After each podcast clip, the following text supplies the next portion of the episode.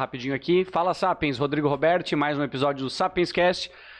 E estamos aqui com o Hilário Demarque e mais uma pessoa que é o convidado, Boa que noite. é meu amigo de longa data. Sei lá, quanto tempo a gente já se conhece? Tempo suficiente, certo? É, Tempo suficiente pra gente. 18 anos. 18 anos, já tivemos. Ah, a gente tem uma história massa da infância pra contar. Eu lembrei de uma muito boa. Essa é legal. Começamos sobre agressão. O Rafael Boscovic, meu amigo, meu irmão, que é advogado, é empresário, é escritor, tá aqui hoje pra gente trocar uma ideia sobre diversas coisas muito loucas. Muito Obrigado. obrigado por estar aqui. Eu que agradeço, é um prazer estar aqui. Sempre quis participar do teu programa, tu nunca me convidava. Aí rolou aquela ameaça, né? E, agora tô aqui. Que ameaço que é. Ah, legal, tu traz uma bandeira, que é o meu presente, aliás. Já vamos falar sobre Posso isso então. o presente? Pode, pode, pode, que eu já quero aproveitar e falar sobre. Então, Quer dizer, tu vai me falar sobre. tá aqui o Esse é o presente. Uma flanela. Não, brincadeira. Queria aproveitar a oportunidade para agradecer consegue o meu enxergar ali. patrocinador desse Agora presente. Quem não sabe, legal isso. Ele fala sobre eu ameaçar. O cara me dá uma bandeira escrito não, Não pise em não mim. pise em mim, não, try- não me ameace, né? pouco Mais Don't try- cima. Oi? da hora. É a Cascavel. Só falar antes que eu ia trazer esse presente pra ti, não tava achando pra comprar, e um amigo meu, o Rafael No- Nogueirol, ele tinha em casa e resolveu dar pra eu te dar. Então é um presente. Eu agradeço pro Rafael Nogueirol, não É. pro Boscovic, é isso. Valeu. tá justo. Me explica um pouquinho sobre a bandeira, que eu, eu já tenho uma noção que eu acho que ela defende muito. ah, não é uma ideologia, sei lá, a visão de mundo libertário, eu acho que é um pouco disso. É, hoje ela é o maior símbolo, diria assim, do- dos libertários, né? A origem dela, lá atrás, na independência americana, o, o nome dela é Bandeira de Gadsden, porque foi um tal de Christopher Gadsden que desenhou ela, criou ela. Ele era um, um soldado aí da coroa inglesa, nascido nos Estados Unidos, mas que lutou muito durante o processo de independência dos Estados Unidos. E ela basicamente traz aí uma, uma cascavel, então, né, preparada para dar o bote. E por que a cascavel? Porque é, dizem que a cascavel ela nunca ataca antes de avisar que ela tá ali e que tu tá atrapalhando ela. Né? Então ela, ela, ela avisa, fala assim, ó, não me ataca, não me, não pisa em mim que eu não vou te atacar. Mas se ela atacar, daí é, pode ser fatal. Então o símbolo é isso, né? do- da época dos Estados Unidos, não dizer para a Inglaterra não pisar, não pisar neles, né? No povo americano e depois tornou um símbolo dos, dos libertários, que o princípio da não agressão, né, um dos princípios básicos aí do libertarianismo, é basicamente isso, né? Não me ataca, me deixa em paz. que- Tá bom, eu vou tomar muito cuidado com o que eu for perguntar É, aqui. é um recado. é. é uma bela mensagem pra se começar e tal, mas não. Sério, obrigado mesmo. Vai ser uma boa decoração aqui. E o legal porque ela tem uma história e é cultura. Isso é uma coisa legal, porque tu acho que é uma das pessoas que eu conheço, pelo menos os amigos que eu tenho, que mais estudou história ou gostar, ou sempre gostou de história, né? Porra, tá mal acompanhado, hein? Tô. Mas, cara, é, é em perspectiva. Eu olho pra mim ainda, eu olho pra ti, então o quanto eu entendo de história, tu entende muito de história perante mim. E tu sempre tinha alguns livros, isso eu lembro quando, sei lá, a gente era bem moleque. Eu sempre gostei de ler. Tu já lia bastante coisa, assim, Uhum. de história, de guerra, principalmente. De e eu, guerra. puta, eu tava, sei lá, Pô, eu, era reprovando de fissurado, eu era fissurado em Segunda Guerra, É verdade. né? Tu, cara, quais livros? Eu lembro uma vez que eu estei na tua casa, tu tinha alguns livros. Imagina, eu tava andando de skate ainda e fazendo merda, bebendo na rua e tu falando de história. Fumando Que legal. maconha. Não, essa parte. Não, mãe. Não. Legal, 30 e poucos anos, mãe. Mentira. Hum. Hum. Mas eu acho que é legal esse um ponto agora, falando a parte da história, porque vai entrar nos assuntos que eu quero conversar contigo sobre os teus livros, que eu acho que talvez tenha uma certa conexão da- da- das tuas experiências passadas de leitura. Até para quando eu ia discutir, ou quando eu vou conversar com alguém, ou até ideias de negócio, eu sempre ia conversar contigo, porque talvez a tua leitura no passado fez um cara muito estrategista, assim, coisas que eu não. Pode ser. Não, tu é bastante estrategista. De uma forma positiva, pelo menos eu espero, para quem tá. Sei lá, quem é teu Uhum. amigo, né? Uhum. Mas a primeira pergunta que eu quero iniciar é. E eu realmente não sei isso, ou talvez não lembre, mas por que, que tu resolveu fazer direito e se tornar advogado? Então, assim, ó, desde que eu era moleque, mu- muita gente me falava que eu tinha que ser advogado, né?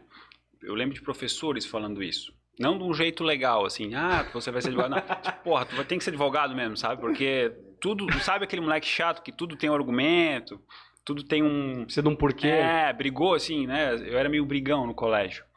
E eu lembro um episódio que eu briguei com, com um outro moleque lá. E, e cara, e, e, na época eu treinava algumas coisas, né? Treinava, treinava judô, treinava jiu-jitsu e tal, então eu tinha uma, uma noção assim. E o moleque se machucou bastante, assim, no rosto e tal, né? Rolamos no chão, mas eu caí direitinho. Na época ele, de ele caiu colégio. de cara. é. E a gente chegou na tal da sala do Brás. Para quem estudava no Santo Antônio, na época conhece o Brás, né?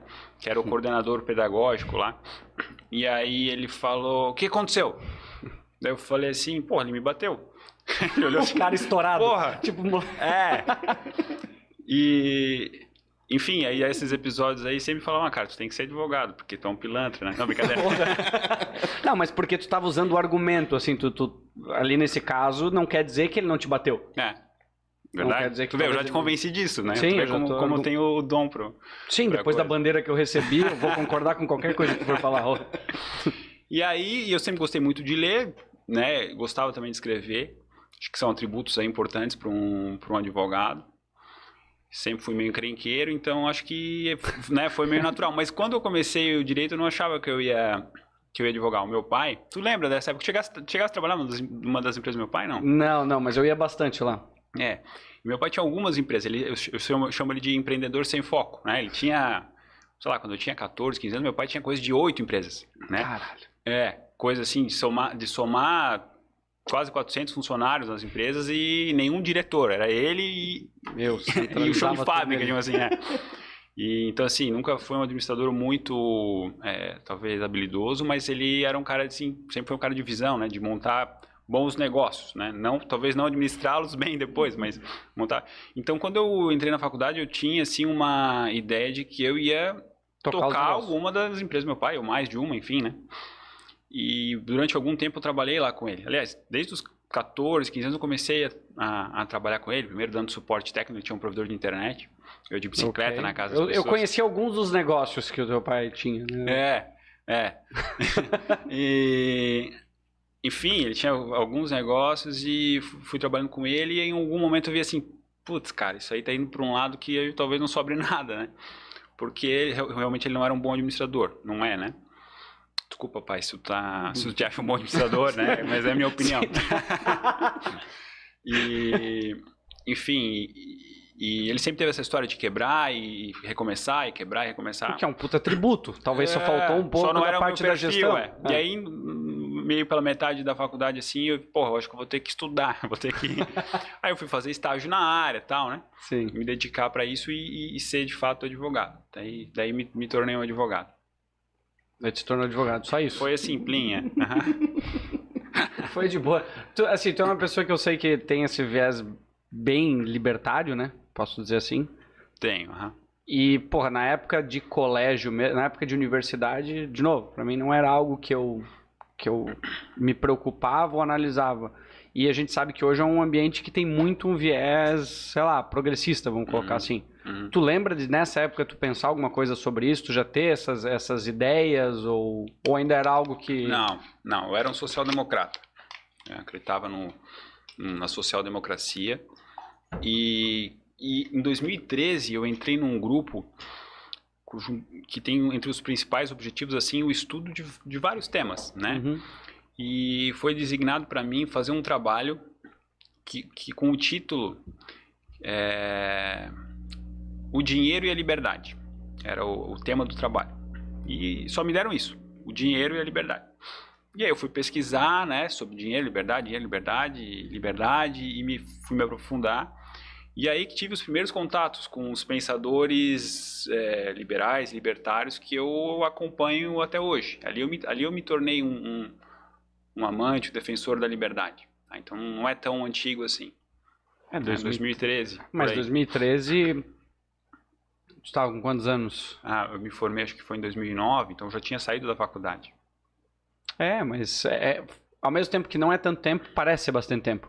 Por o que a gente vive hoje com uma questão política. Talvez É, já estava se aprofundando antes, mas É que hoje, cara, a gente fala assim com uma pesada de 15, 16 anos e encontra vários libertários, né? Uhum. Entre os mais jovens.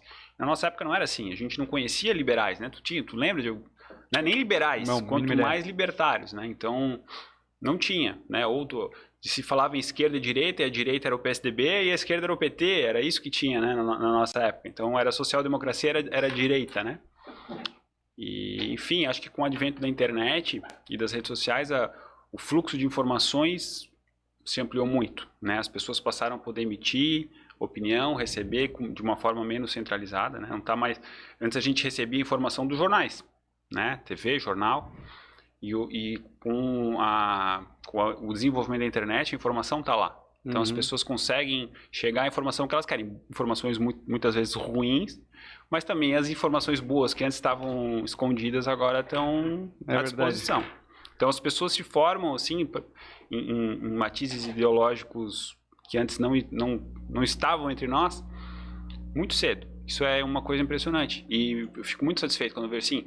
Às vezes tem gente que me manda, pô, outro dia um amigo me mandou um vídeo do, do primo dele, do sobrinho dele, apresentando um, um, um trabalho na, na, de oratória no colégio e falando sobre o princípio da não agressão, sabe? Sobre temas assim libertários que, que cara, na, na, na, minha época nem imaginava o que era, né? Isso realmente é muito legal. Sim, eu não ia fazer. Hoje eu estou aprendendo sobre. Isso, sou entendendo um pouco é, sobre isso. Estamos entendendo agora, né? Aham. Uhum. Olha a minha idade, claro, ok. E já que estamos falando sobre isso, então vamos entrar no que a gente tinha conversado esses dias, que eu acho bem legal, até porque tu tem um conhecimento uh, não só pelo teu pela questão libertária, mas sim pela questão jurídica, que eu acho que é aquela questão que teve do Trump, dele ter sido banido do YouTube, do Facebook, do, do Instagram, do Twitter, Uhum. Que eu acho que uma galera não entendeu direito o que, que houve, não entendeu o que pode vir a acontecer no Brasil, inclusive. Uhum. Que acho que muito do que acontece lá acaba posteriormente chegando com um pouco de lag, um delay, mas acaba chegando aqui de alguma forma. Uhum. Mas as complicações disso. Uhum. uhum. É, assim, ó, esse, esse tema, eu, eu, acho que a gente tinha conversado de um ponto de vista, assim, é, ético, né? Pelo menos uhum. do sistema ético que eu, no qual eu acredito. E e aí precisa, para começar a falar disso, precisa separar muito bem o que é censura uhum. do que é boicote, né? Pelo menos da forma como eu entendo a censura, ela, ela, ela precisa acontecer, para ser uma censura, ela precisa acontecer por forma da violência ou da ameaça de violência, uhum. né? Da real ameaça de violência. Então, assim, um Estado, por exemplo, um governo que detém, nos nossos sistemas hoje nacionais, eles detêm um monopólio legal da violência, é quem pode censurar alguém, né? Então, quando um governo aplica uma lei, um poder judiciário, por exemplo, fala, olha, ou tu fica quieto, ou tu vai preso, né? Ou, olha, tu não pode mais falar isso. Isso é uma censura, né?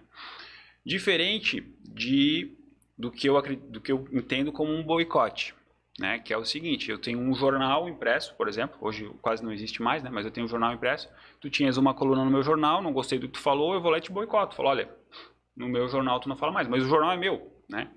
É da minha propriedade, eu pago para ele existir. E então, pá, eu posso ser um babaca em fazer isso, né? E, e aí qualquer, e é uma questão subjetiva, cada um uhum. pode ter uma opinião sobre se eu sou um babaca ou não.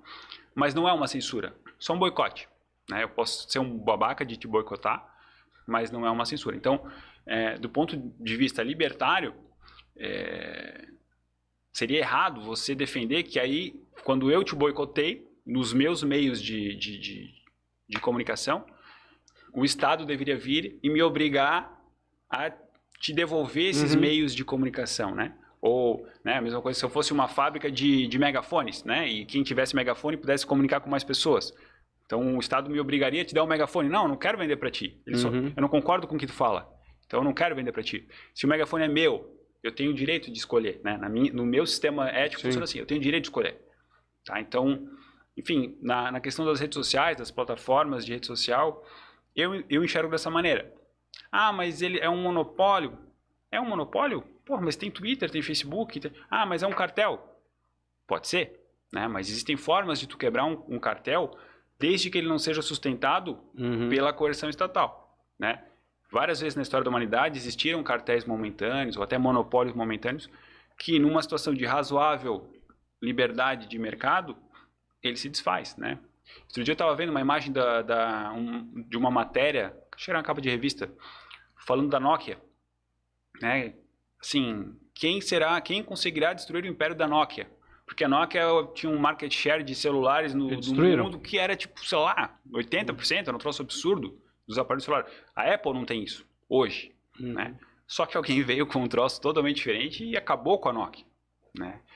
Então, a, a não é. ser que o Estado, que o governo fale assim, não, não, peraí, celular é isso aqui. O que tu está fazendo não pode fazer. Apple, né? Isso teria mantido o monopólio da Nokia. Agora, o mercado ele é, é diferente, né? Da forma que tu falou faz sentido. Tanto que quando a gente conversou, eu falei, pô, eu, eu concordo. É, acho que ela é uma empresa privada, ela tem o direito de, de tomar as atitudes desde que ela esteja em comum acordo com, sei lá, com a contratação. Hum. O, o, meu risco. Tem esse outro aspecto, né? Do, do contrato. Né? Se, se, existe um contrato entre quem está usando a plataforma, seja quem for, seja o Trump, seja eu, seja tu, e, e a plataforma descumpriu esse contrato, são Aí é outros é 500, coisa. né? Exato. Tô, tô, partindo da premissa de que não houve uma infração contratual. Isso. E, eu, e assim, mas da, da forma que tu falou fez sentido para mim, mas ao mesmo tempo ela continuou uma coisa é a gente entender a lógica e falar, não, né, seguindo esses parâmetros, uhum. ok, ela, o Twitter, ambas as plataformas têm o direito de fazer isso. Ponto. Uhum. Qual que foi a minha preocupação? falei, ok, quando tem uma empresa, por mais que ela é privada, ela está tomando as decisões que ela se posiciona como uma rede social, do uhum. qual ela liberta, ela abre um ambiente para que as pessoas possam entrar lá e expor suas opiniões. Uhum. Então, ela se comunica como eu sou diferente de uma mídia que, sei lá, seja um jornal que ela não, comunica, não tem, ela não edita, ela não, não edita. E quando ela começa a fazer isso, tudo bem, quer fazer, beleza. Só que ela vai ser arbitrária em algum momento. Mas esse, essa questão é outra discussão. Né? Essa questão é o seguinte: é, em que grau ela pode ser responsabilizada pelo que é manifestado ali dentro da plataforma? Né? É, a tese das próprias plataformas é o seguinte: nós não somos é, editoras de conteúdo. Uhum. Então, nós não podemos ser responsabilizadas pelo que é publicado aqui. E aí, a partir do momento que ela começa a editar o conteúdo, começa... esse argumento dela para se defender da responsabilização pelo uhum. que é uhum. manifestado lá vai por água abaixo, né? Então, mas isso é uma outra questão, é a questão de responsabilização pelo que é dito, não é a questão de obrigar ela a, a te dar voz, né, ou ampliar a tua voz. É, e aqui vale uma, também uma, uma diferenciação interessante sobre a liberdade de expressão, né? As pessoas confundem muito liberdades com privilégios, né? Ou direitos com privilégios. E os direitos fundamentais, de novo, do ponto de vista libertário, são direitos, sempre são direitos negativos, são garantias. Então, assim, a liberdade de, de ir e vir, né? Direito de ir e vir.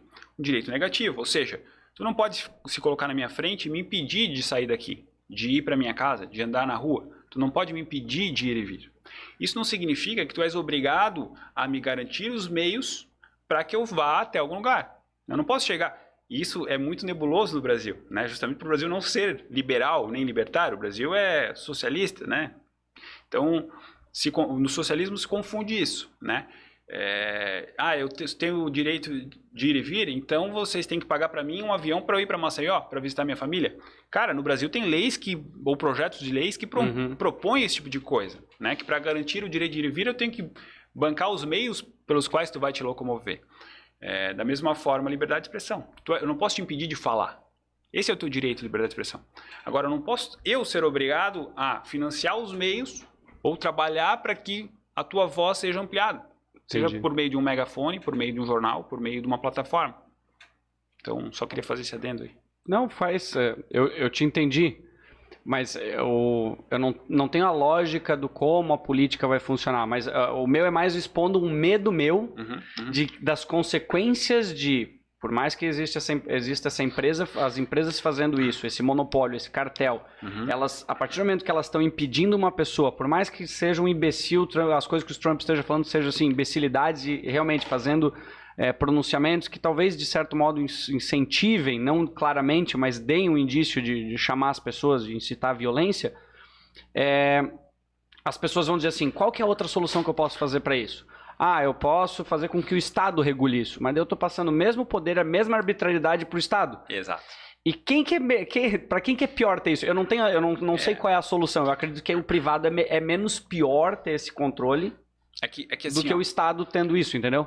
Exatamente. Porque são pessoas Exatamente. tomando essas decisões. E ela vai Exatamente. daí ela vai, vai suprimir Tava- as mensagens? é, momentaneamente, né? Se se por acaso as pessoas que estiverem no poder estatal, ali, burocrático, forem de um bom senso maior do que quem, aquela que está usando aquele e-mail ali para boicotar a fala de alguém, é, momentaneamente pode parecer uma solução boa.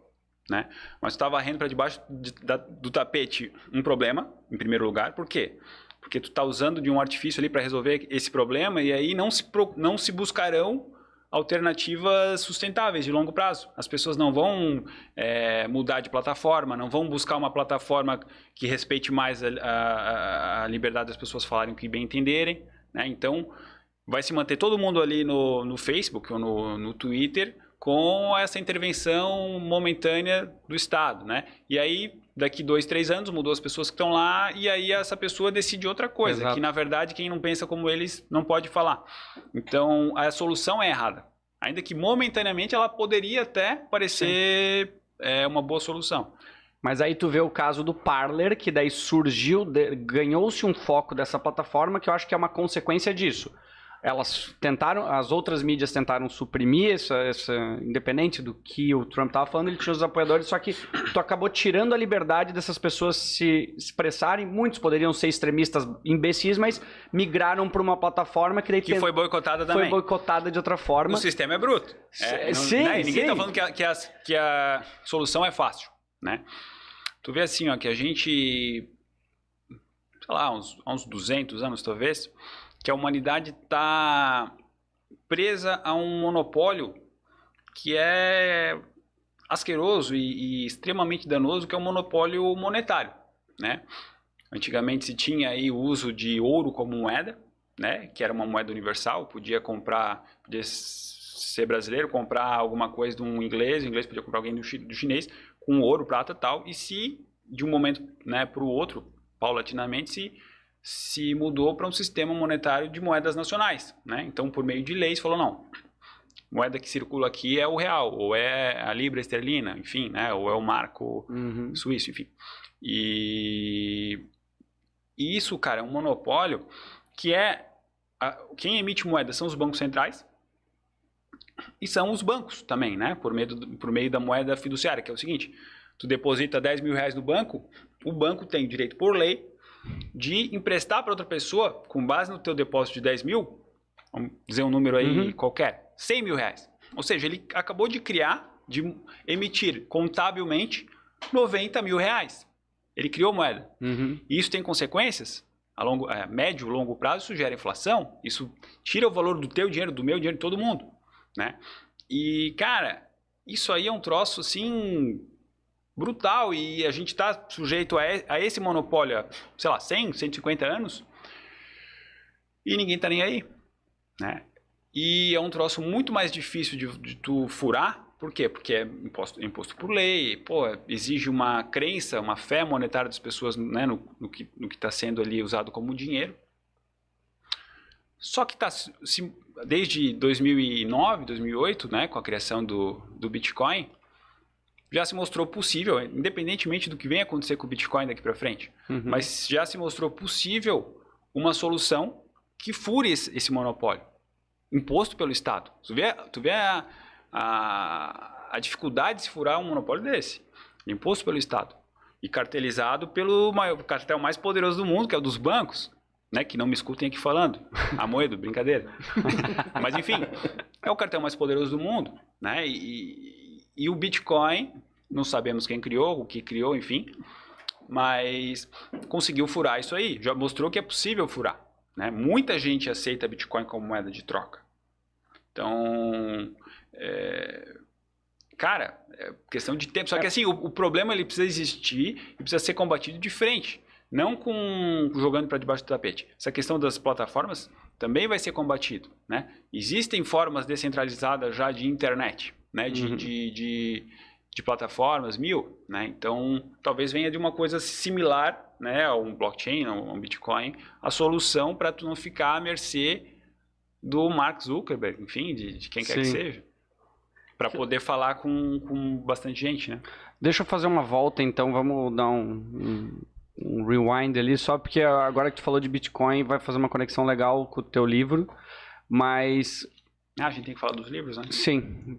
Eu tô falando. É que assim, se deixar, a gente vai falar aqui por horas e horas. E hoje é aniversário da minha mãe, não posso atrasar muito. Dona ter... Marilene, é. parabéns. Viu? É. Marilene Lourenço. Vou jantar hoje lá, então não posso atrasar, brincadeira. É... o que eu queria te perguntar, eu. Quando que tu resolveu escrever?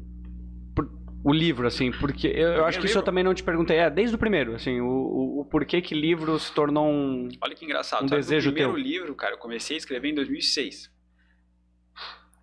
E eu fui publicar ele em 2016. Ou seja, 10 anos depois que eu comecei a, a escrever. E. Então eu não faço a menor ideia, porque eu comecei a escrever faz muito tempo. tu lembra o porquê? Mas o, a Sagrada, a Divina Regência não é o de 2006. Ou é? É. Minha regência ah, comecei a escrever é, em 2006. Aí parei, voltei, peguei de novo, aí parei de novo, enfim. E a essência existia já? Mudou muito do, do, do mudou, que mas sempre muda, tá? Todos os livros que eu comecei a escrever, ele, ele muda durante, assim. O que que se manteve? Tu lembra alguma coisa que 2006 se manteve para 2016? Que tu possa falar, na verdade, né? Sem entregar um grande spoiler. Cara... Hum a questão das indústrias, das indústrias farmacêuticas, ah, né, da ser. doença tal. Isso aí já estava desde o começo. Legal. Tu já sabia que seria um suspense, assim, que teria uma, uma trama. É. Isso já era algo que tu queria, porque tu já fazia muita trama na época. Sem malícia, é. né? tramas colegiais. E o... Tá, mas por que que 2016 tu voltou? Cara, eu vou te contar, a gente tava junto numa viagem, né, pra, pra Orlando. Pode ser. E aí eu, eu, eu tava conversando com o Guigo, que é um amigo nosso em comum, né? E ele. E ele, não sei se ele perguntou, pô, tu não tinha escrito, não tava escrevendo um livro uma vez? E eu contei pra ele a história. E ele olhou pra mim e falou assim: Porra, essa história é muito massa, cara. tu, tem que ter... uhum. tu tem que terminar esse livro. Eu falei, pá, cara, mas meu computador quebrou. Não, não, vamos comprar um computador agora. é? Sério? Daí. Mas ele não te deu um computador, ele te convenceu a tu pagar o teu computador. Deixa eu ver. O que, que ficou mais legal a história? Não, Deixa eu, ver se eu conto uma história legal é. pra ele, pra ver se ele resolve me comprar um. Então. Não, mas ele que falou, cara, tu tem que escrever isso aí. E aí. E aí eu voltei pro Brasil, cara, a primeira coisa que eu fiz foi começar a escrever de novo e. Mas que foi por louco. essa época, né? 2016, 2015. Pode ser, talvez. foi por aí. E daí tu voltou e, assim, a boa parte disso é legal porque, assim, a gente não conversou, a gente não parou para conversar e te fazer algumas perguntas para entender, assim, quando tu começou a escrever, tu, eu quero ter um livro. Eu, ou... Cara, eu sempre, olha só que engraçado, eu sempre tive vontade de fazer um negócio, assim, que tu fosse fazendo... É, sabe aqueles malucos que constroem um castelo inteiro sozinho? Uhum. Vai botando uma pedrinha todo dia? Uhum. Cara, eu sempre tive vontade de fazer um negócio desse. Eu pensava que eu ia fazer, sei lá, um troço de marcenaria, sabe? O negócio que vai, uhum. vai fazendo. Porra, olha só, construir um baú aqui. Né? Depois de seis meses. Só que, cara, eu sou muito ruim de habilidades manuais. Porra, tudo que meu pai tem, meu pai é um cara que sabe fazer tudo, qualquer coisa. Quando vou fazer uma coisa em casa, ele tem que, ah, instalar alguma coisa. E eu nunca soube fazer, cara. E, mas escrever eu sabia. Porra, acho que um livro é um troço meio assim, tu vai escrevendo um pouquinho todo dia e tal, e no final, meu, não tem um livro, né? E aí e eu fiz, e, e é bem isso, cara. E é bem isso, tu vai escrevendo, tu vai vendo, porra, tá com 80 páginas, tá com 100 páginas, tá com 120 páginas. Aí depois tem que fazer, tu tira um pouco, muda, tal. Aí tu vê pronto, tu relê, tu muda. Cara, é um troço assim que é um trabalho que tu vai fazendo e no final tem uma obra pronta, né? Tu lembra os isso métodos? Aí me dá prazer. Assim? Hum? Eu, eu, perguntei isso pra Laís, que é a artista estava aqui, sobre os métodos dela para se inspirar. Uhum. Pra tu escrever, eu lembro porque eu peguei algumas vezes, tu falando que não saía, que não saía uhum. e às vezes deslanchava. Cara, assim, ó, eu tenho um, um, uma forma de, de produzir que é o seguinte: eu tenho que escrever todo dia. Né? Então, quando eu estou escrevendo, por exemplo, agora eu não estou escrevendo nada, não estou escrevendo um livro agora. Porque quando eu estou escrevendo, eu tenho que escrever todo dia. E isso aí é, implica em algumas coisas meio chatas, né, cara? Porque, cara, minha mulher fica de saco cheio, porque eu tenho, né? Ela me apoia, mas assim, Cara, eu fico um Sim, bom todo período... dia tem que chegar em casa e falar assim, agora é. deixa eu ver de aproveitar juntos, eu tenho que fazer é. isso porque eu me comprometi é. a fazer. E assim, é, depois que ela vai dormir, aí eu levanto da cama e vou escrever. Seja 10 e meia, 11 horas, e fico uma escrevendo. disciplina fodida. Escrevendo até uma da manhã, duas da manhã, três da manhã. Se o dia que estou inspirado, até as quatro, né? E, o, cara, o dia que a Nina nasceu, eu, eram, eram 5 da manhã, eu tava escrevendo quando, ela, quando a Bruna falou, ei, acho que estourou a bolsa. e eu, opa, mas eu tô só acabar esse capítulo. Só mais... então, então, cara, mas assim, é um troço que é gostoso ao mesmo tempo, né? Exige um. É bem trabalhoso, exige uma dedicação, mas é gostoso. E aí todo dia eu, te, eu me obrigo, cara, tenho que escrever alguma coisa. E às vezes, porra, é o dia que tu tá inspirado e aí tu escreve 5, 6, 7, 10 páginas, né, num dia. E tem um dia que tu não tá inspirado, que tu fica lá 4, 5 horas na frente do computador, escreve meia página, Uhum. E no final tu olha, puta, ficou uma merda, apaga. né? Mas é um processo, não, Sim. não é, por mais que tu apagou tudo que tu escreveu, não foi zerado. Tu pensou sobre um monte de coisa, né? Eu pesquiso bastante, porque eu escrevo Teu livro tem muita. Assim, se tu puder. Vamos fazer o seguinte: pra, pra, eu já sei, pra quem tá, tá, tá vendo, vai ver isso no futuro, explicar um pouquinho do que, que é essa primeira trilogia, o que, que ela é na essência, pra daí a gente poder explicar o. Tá. Posso ler o- a, a sinopse? Pode. É que isso Não, aqui, porque- pra quem não sabe, assim, é, claro, é, um- é uma trama, mas se tu vê os títulos, parece que eu, é, sei lá, uma Bíblia Adventista. Já me perguntaram, era, ah, é. não li teu livro porque eu não sou muito da, religião. leitura religiosa e tal. Falei, cara, não- é, não é religioso. Se existisse venda de porta em porta, os Mormons estavam, sei lá, estavam fudidos. Eu tenho dizer- caras desse vendendo pra mim, eles acham que é religioso. Até hoje. Quer ler ou quer que eu leia? lê, lê tu, mas lê, o- lê só o primeiro, eu acho. Só o primeiro. Esse aqui, ó. Ah, não. Cadê? Divina Regência é o Ah. primeiro. Richard Breyer, um famoso médico geneticista americano, é assassinado. Susana, sua esposa, e Julia, sua filha, subitamente entram em um verdadeiro jogo de gato e rato. Tentam juntar as peças do misterioso assassinato de Richard, ao mesmo tempo em que passam a ser alvo de sucessivas perseguições. Enquanto não conseguem entender quem realmente são seus inimigos e tampouco seus aliados, mãe e filha tentam se reencontrar e colocar um fim ao pesadelo que insiste em não terminar. A Divina Regência é um suspense que tem como plano de fundo grandes segredos escondidos por gigantescos conglomerados industriais, agências governamentais, sociedades secretas e organizações religiosas. É. Cara, tem nazismo no meio dessa porra, né? Tem. tem nazismo, tem muita coisa louca aqui que eu. Tem. Tu vê, esse negócio dos experimentos nazistas, né? Do Dr. Mengele, que era o anjo da morte e tal. Cara, isso aí exigiu uma pesquisa grande pra eu colocar, porque assim, não precisa ser, sem- é ficção, né? Não precisa ser 100% verdade. Mas eu gosto que tenha sempre um, um paralelo robusto aí de... de- Tu pesquisava, assim, ó, tudo que tava aqui, eu lembro disso quando eu li, tu ainda comentou assim, tem símbolos, tem nomes, tem anagramas aqui, tem jogadinhas assim Tem. que são personagens reais Sim, e que as pessoas é. não, não- às vezes não fazem ideia, um- mas tem conexão. Cara, isso dá um puta trabalho, porque assim, às vezes eu crio um nome de eu, eu, eu crio um personagem que é inspirado numa, numa figura real, né? Por exemplo, o meu primeiro livro tem uma figura muito interessante que é, é, que o nome dele é, é o Stephen Clatton. E, e, cara, ele é inspirado num cara, a história de família dele é exatamente a história da... Tomara que ele não assista o teu, o teu podcast e não me processe. Mas do, do, de um dos caras que é o herdeiro da, da BMW, hoje, que é uma das famílias mais ricas é, da, da Alemanha até hoje. Sim, se pegar os 10 mais ricos da Alemanha, tem quatro dessa família lá, né? E o vô dele, Ele tá, acabou O de avô mandar dele- mensagem ali, ó. tá. e o avô dele foi casado com uma mulher, né, a Magda, que depois veio se casar com o Goebbels.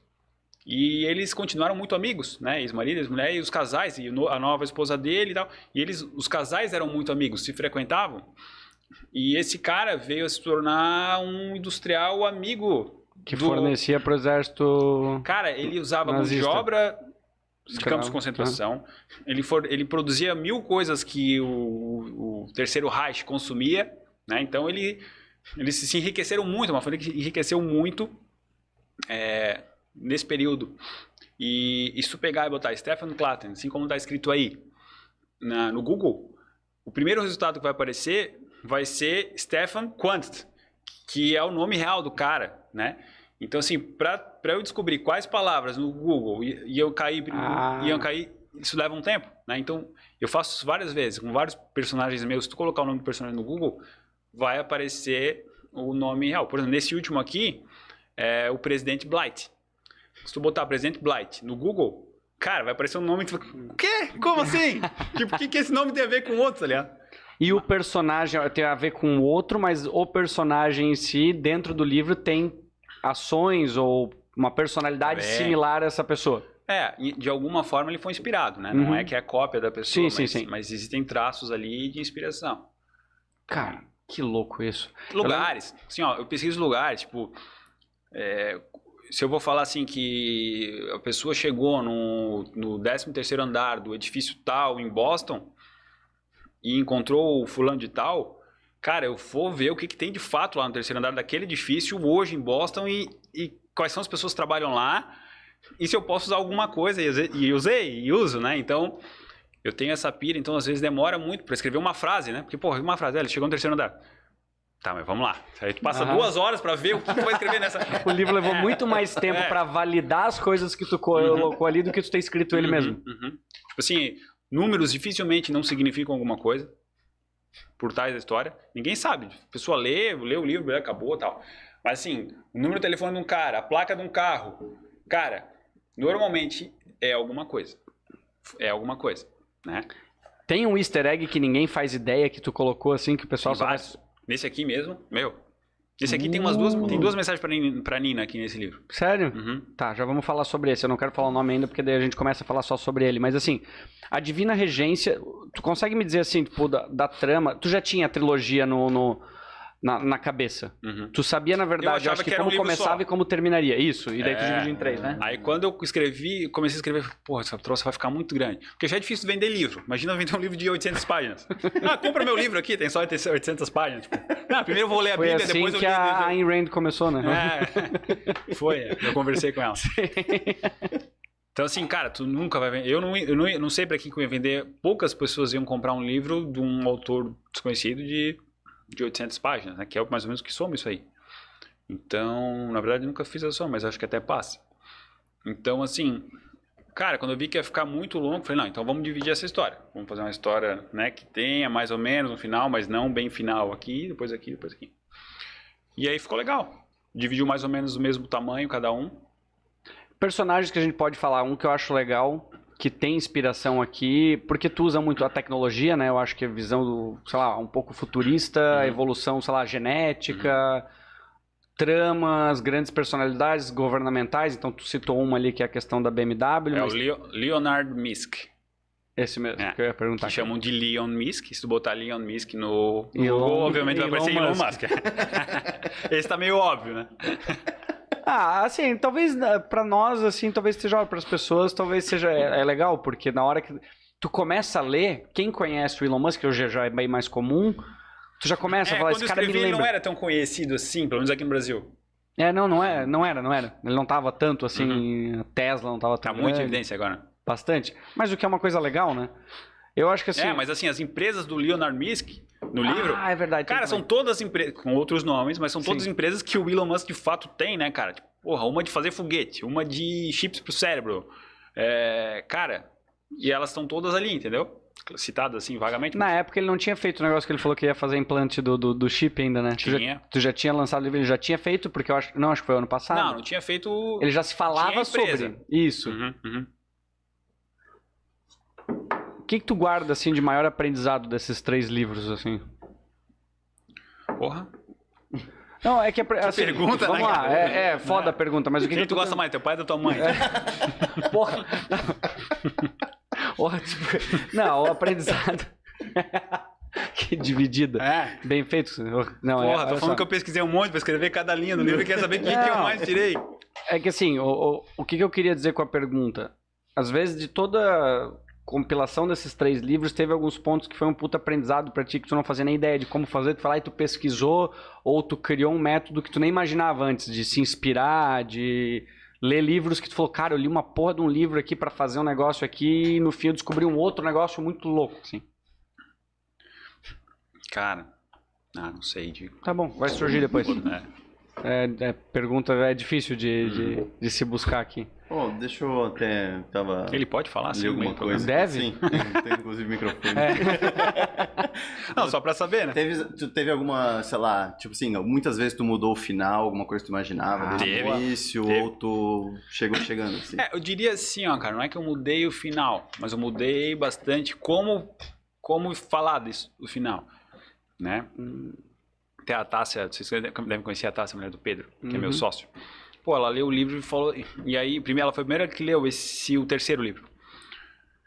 E aí eu falei, só pegou a sacada no final dela, é, não sei e tal. Daí eu. Aquela coisa dele. Mas que coisa? Aquela coisa que tá no começo ali. Daí ela. Meu, não tinha me ligado, entendeu?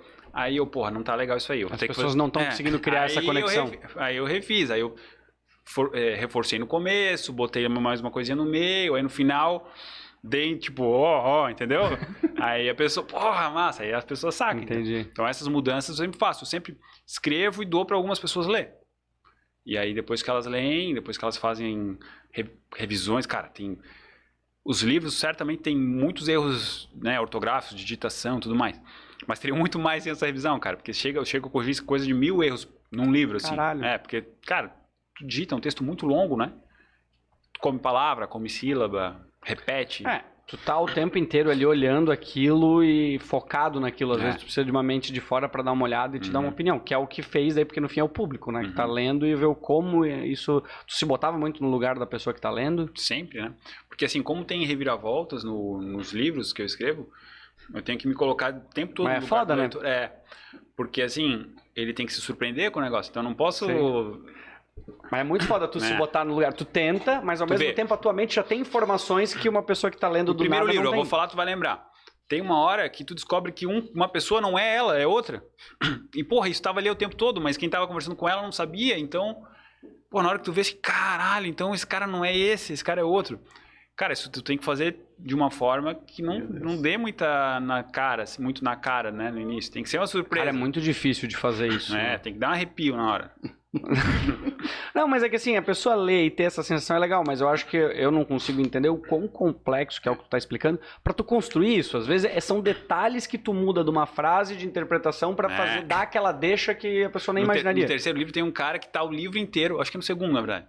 No segundo. Tem um cara que tá o livro inteiro. E aí a pessoa chama ele por um outro nome, por um apelido. E aí quando tu chega no, tu vê no final, porra, então esse era o cara que ele tava chamando disso. Caralho. Né? Então tu tem que te Uhum. colocar no, porque se tu der muita dica, tu tem que ver o que o cara vai falar, de que jeito ele vai falar, porque senão o leitor já saca, e tu estraga a surpresa, né? Tem coisas que eu quero perguntar, mas ao mesmo tempo também não quero estragar sobre o livro, assim, mas eu acho que assim, o personagem da Júlia eu acho muito legal. Uhum. A forma que tu, Ah, tu é criou. legal, eu é. acho que assim, a- é a inspiração ou a forma de. É um personagem diferente, É. muito, muito intrigante, assim, na, na E assim, história. ela tem tipo um superpoder, né? Que não é Uhum. um superpoder, na verdade é uma doença. Mas que em algumas situações vira um superpoder, né? Vira, porra, pra aquilo ali, esse troço dela aí funciona bem, entendeu? Mas as pessoas não sabem, as pessoas ah, podem ler e achar que realmente que não, é, que não existe isso como uma Existe, doença. existe. Isso, Aham. mas quem lê não faz ideia e pensa, tá, isso aqui É botar. raríssimo, Exato. mas existe. Deve, sei lá, tem umas 15 pessoas diagnosticadas no mundo com isso aí. Louco, né? Que louco, cara. E. Não, pode É. falar? Da memória infalível? Pode, É. claro. Então, mas isso que é massa, porque assim, sei lá, a pessoa vai lá e vê. Inclusive, eu assisti, sei lá, o seriado aquele Suits, que o cara tem lá, o Mike tem uma situação dessa. Nunca em nenhum momento foi colocado que isso é uma condição, ou explicado, Hum. ou assim, tu pensa, cara, isso aí é um seriado que os caras botaram um super poder Ah. pro cara, assim, uma, Ah. uma habilidade diferente. Ah. No livro, eu entendo É, que na essa- verdade, as pessoas têm isso na vida real, elas, elas sofrem porque elas não esquecem coisas ruins, né? Na verdade, esquecer é uma dádiva, né, cara? Uhum. Se tu não esquecesse, pô, não ia ser teu amigo se eu não esquecesse essas coisas. Eu não seria meu amigo, É. Ô, cara. O cara não se olha no espelho se ele não esquecer as coisas sagradas que ele faz. É verdade. Né? E a pessoa, quem tem isso de fato, lembra assim, ó. Você fala assim, ó, dia 7 de agosto de 1989. A pessoa fala que roupa ela botou, o que, que ela comeu no café da manhã. Deus Cara, ela sabe tudo. O que, que ela assistiu na TV, quem chegou, quem falou com ela. É o detalhe do detalhe. Do detalhe, isso existe, cara. E é uma doença. É, É isso tá uma, uma no, condição, no... digamos assim. né? Sim. E isso tá no livro e é colocado de uma forma bem interessante. É. Cara, é animal. Tem, é, Mas depois condição- descobre uma outra coisa. É, aham. É animal. Uhum. É animal mesmo. Tá, mas agora eu quero falar sobre. É que assim, ó, desses três livros, tu resolveu fechar um livro e fazer os três, que é a Divina Regência, a Sagrada Intervenção e a Suprema Redenção. Que eu. Os três dá pra comprar no meu site, rafaelboscovic.com.br ou na Blue Livre. No- na Amazon também, né? No- na Amazon também, Kindle e-book, né? No e-book, é. Uhum. Cara, assim, ó, eu acho que dos três livros, eu, bom, tu é o amigo que eu tenho que escreveu um livro que eu conheço, assim, pelo menos uma trilogia ou um trama, ou, ou uma trama. Mas esse aqui, que é o último que tu lançou, o Satoshi. Porque assim, ó, isso aqui me conecta muito com o que eu comecei falando quando a gente começou a, a gravação, que é tu gostar de história, tu gostar de guerra, porque a guerra é estratégia, a guerra são tramas, são reviravoltas, são estratégias que acontecem para e acredito eu que isso tem uma conexão muito grande com o que tu botou aqui. Algumas inspirações talvez indiretamente de tu criar. E aqui envolve a parte que tu começou, sei lá, teu pensamento libertário junto com a questão do Bitcoin. Mas tu, tu não imaginava escrever isso aqui já? Como assim? Quando tu estava escrevendo isso aqui, esse aqui já tinha uma conexão? O último, sim. O último.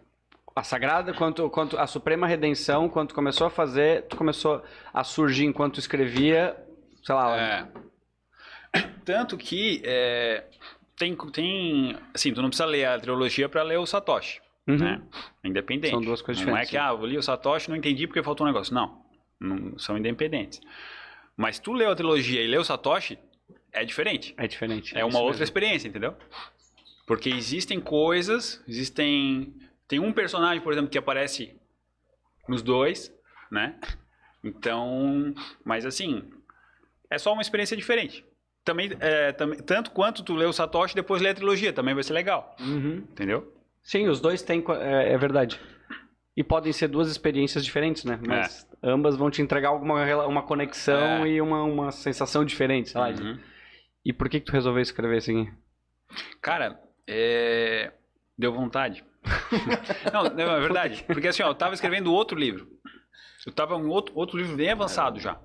Lá, umas 80 páginas de um, de um outro livro, que é um livro que provavelmente vai ser meu próximo, que eu vou publicar. Cara, que é um- uma história bem louca também. Metade dela se passa em 1900, lá pelo, por 1930, e metade em 2050, né? E, cara, é uma história bem legal, eu gosto bastante dela. Só que aí, só que ela exige muita pesquisa, muita, um troço bem, e assim, muita, é, muito cuidado com datas e, né, pô, não posso falar assim, ah, no dia 13 de agosto de, de 1929, o cara levantou, tal, porra, mas nesse dia teve um bombardeio fudido, do, né? Cara, eu não posso é, negligenciar fatos históricos relevantes. Entendi. Então, esse negócio de ambientação, de, de, de, né, de saber o que estava acontecendo, ele é um livro bem difícil de escrever. Né? A questão, assim, uma coisa que eu vou abordar muito nele, como os políticos mundiais, e, e inclusive os americanos, porque eles passam nos Estados Unidos, veneravam o fascismo nessa época, né, na década de Hum. 20 ali, como a Itália do Mussolini era uma referência, né? Os políticos falavam, porra, olha o que estão fazendo na Itália. Que sensacional, né? Então, era, estava na moda ser fascista, Uhum. ou seja, coletivista Que o nacionalista. Que o fascista.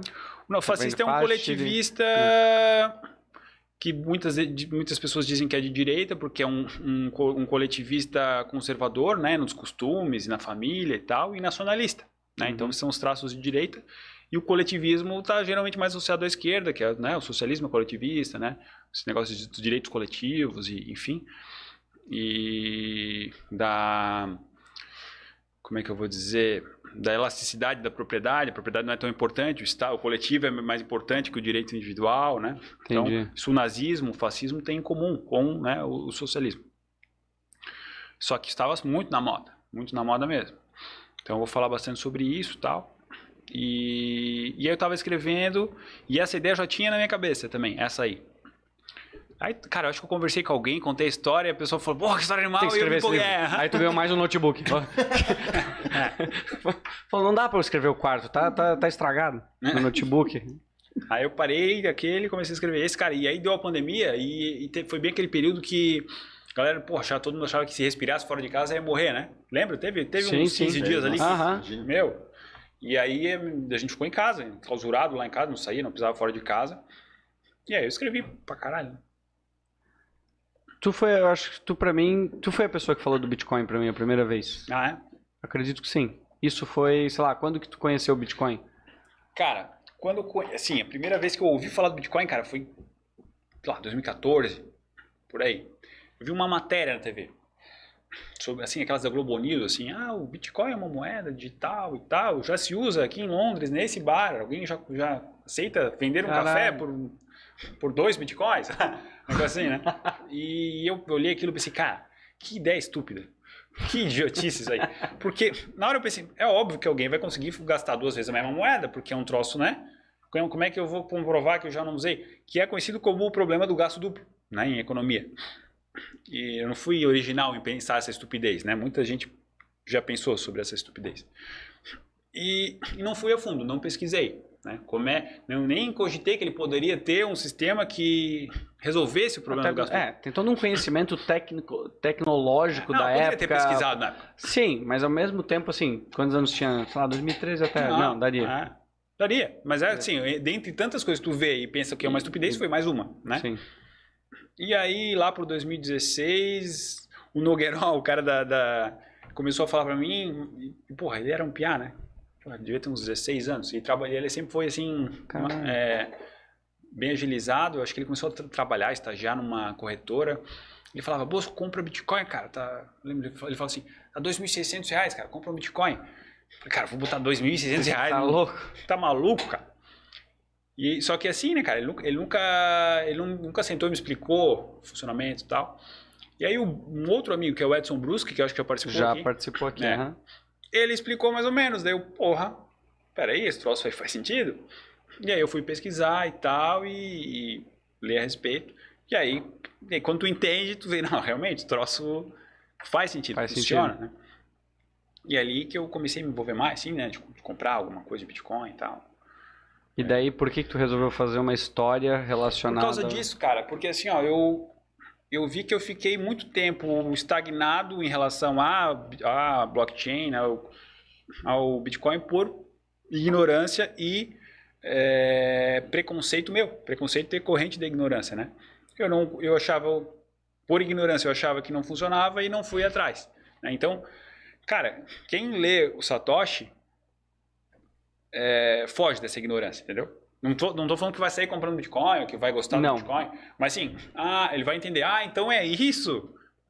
Ele vai entender, porque de uma maneira suave, né? Não é um livro técnico, é uma ficção, uma história, mas no meio da história, de uma maneira suave, explica o funcionamento do Bitcoin, básico. O cara entende por que, que Não, funciona. dá, dá para entender muito bem, assim, realmente, não de uma forma técnica, detalhada, mas assim, é através de uma conversa, porque eu acho que existe o personagem, isso eu acho que é uma forma, né, de ter os, os personagens conversando entre eles, porque em, em algum momento eu vejo isso no teu livro, vejo em alguns outros casos, que assim, eu sou às vezes um personagem que tá ali, que essa pessoa tá aprendendo e tá vivenciando as experiências e ela tá, digamos, eu sou eu sou a visão dela, né, Uhum, dentro do livro, eu acho que é um pouco Aí o disso. cara vai lá e responde a tua dúvida, né? Isso, exatamente. Que é esse personagem, sei lá, um novato que entra ali, tá acontecendo alguma coisa, entra no meio da treta inteira. Padrão do, É. das histórias, né? É, mas assim, eu, eu acho E muito aí o sabichão, fudido, que sabe tudo. Explica tudo. É. Sim, mas.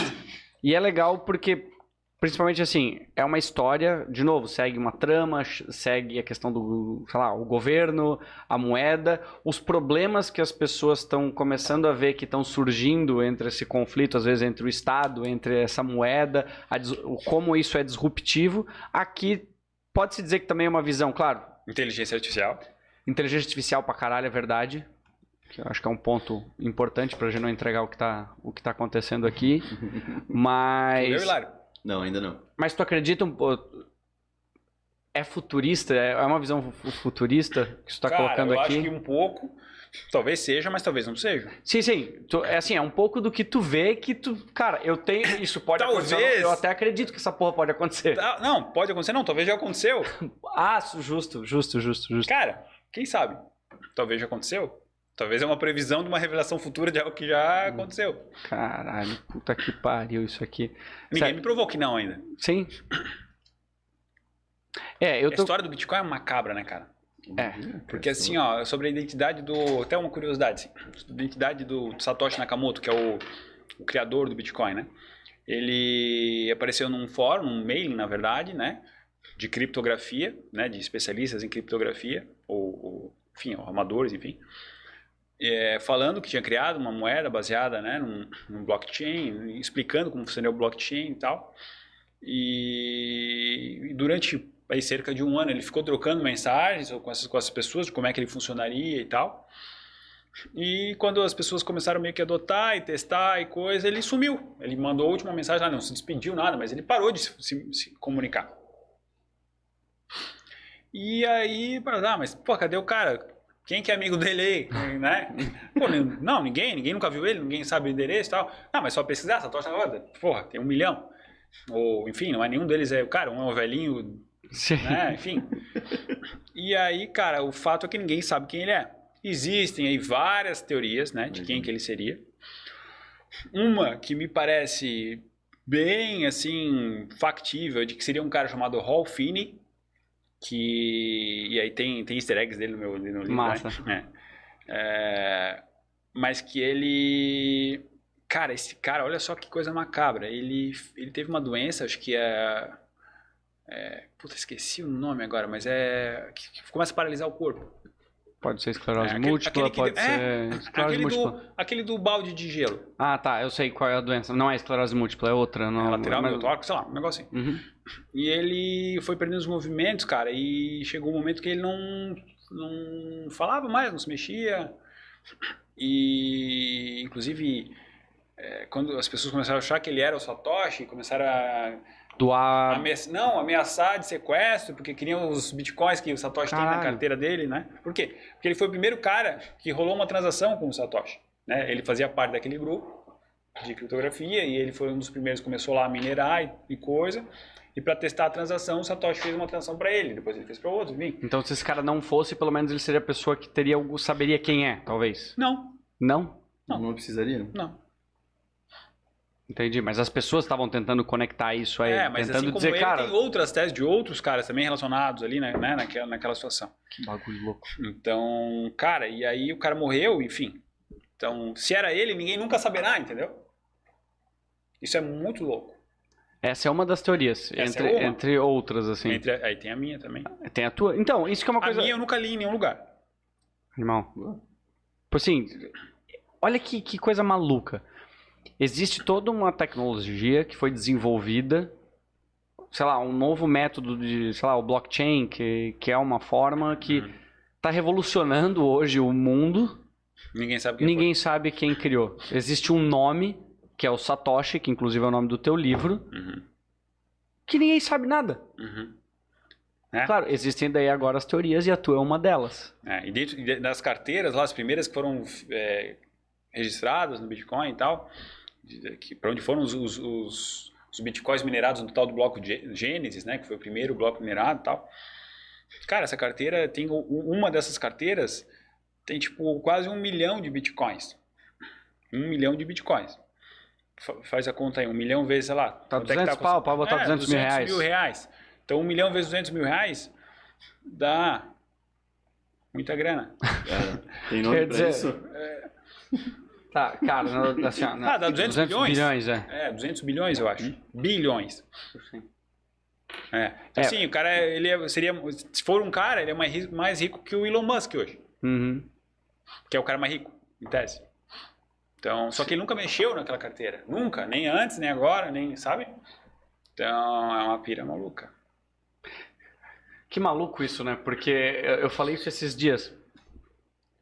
A gente tem o costume de, por isso que surge, sei lá, a teoria da conspiração, teorias sobre as coisas, e que é uma coisa muito, é muito legal, porque é do ser humano preencher lacunas.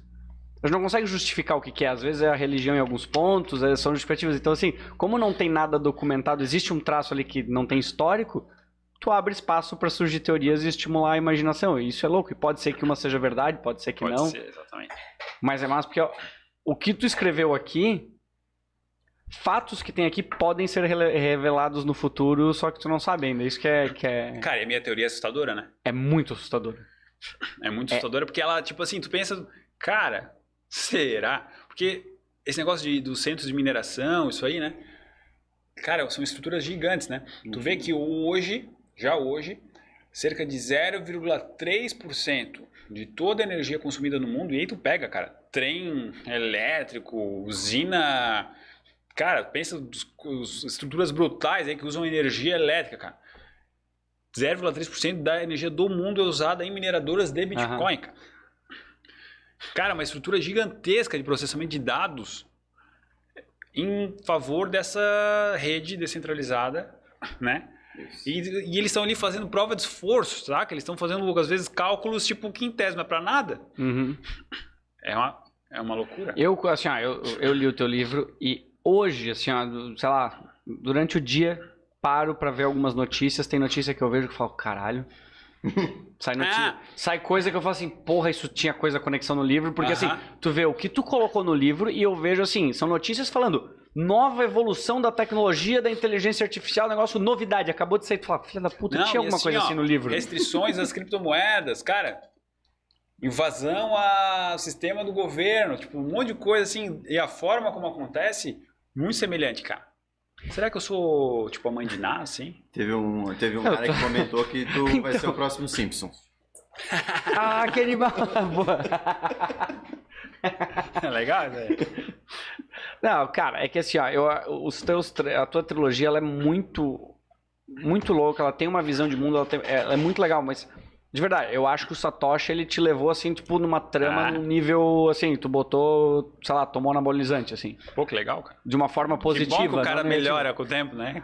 Não, é, é que porque eu acho que ela conectou também uma coisa que tu tava assim que que é a criptomoeda, ela te conectou com o teu, sei lá, teu viés libertário, com a questão da trama, porque tu já veio aqui com, com uma foi uma escola que tu teve aqui, tu já fez um puta, uma- um puta livro, uma puta trilogia, mas ao mesmo tempo tu vai lapidando a história, né? Uhum. Vai pegando uma conexão com as tramas e co- e aqui tu conectou tudo de uma forma que é assustadora mesmo. É, eu acho que ficou bom, ficou bom. O enredo ficou bom. Imagina, começa a surgir uns Não, adeptos, uma religião. Cara, porque tu tá criando uma teoria de algo que realmente é uma lacuna, do qual existem teorias. Daqui a pouco tem uma seita do- do- dos boscovics, tipo. Satoshi. os satoshis, né? Não, inclusive tem o, tem o hashtag né, da seita no, no livro, né? Que é o hashtag Eu Sou Satoshi, né? Cara, Imagina daqui a pouco uma galera começa a fazer ataque aos sistemas do governo e Isso, botar né, hashtag Eu Sou. Satoshi embaixo. hashtag Rafael Boscovic. Oscar... Não, eu tô fudido. então, é isso que eu ia dizer. Cara, imagina. É. Pode sumir a qualquer momento. Tipo, o cara lá da.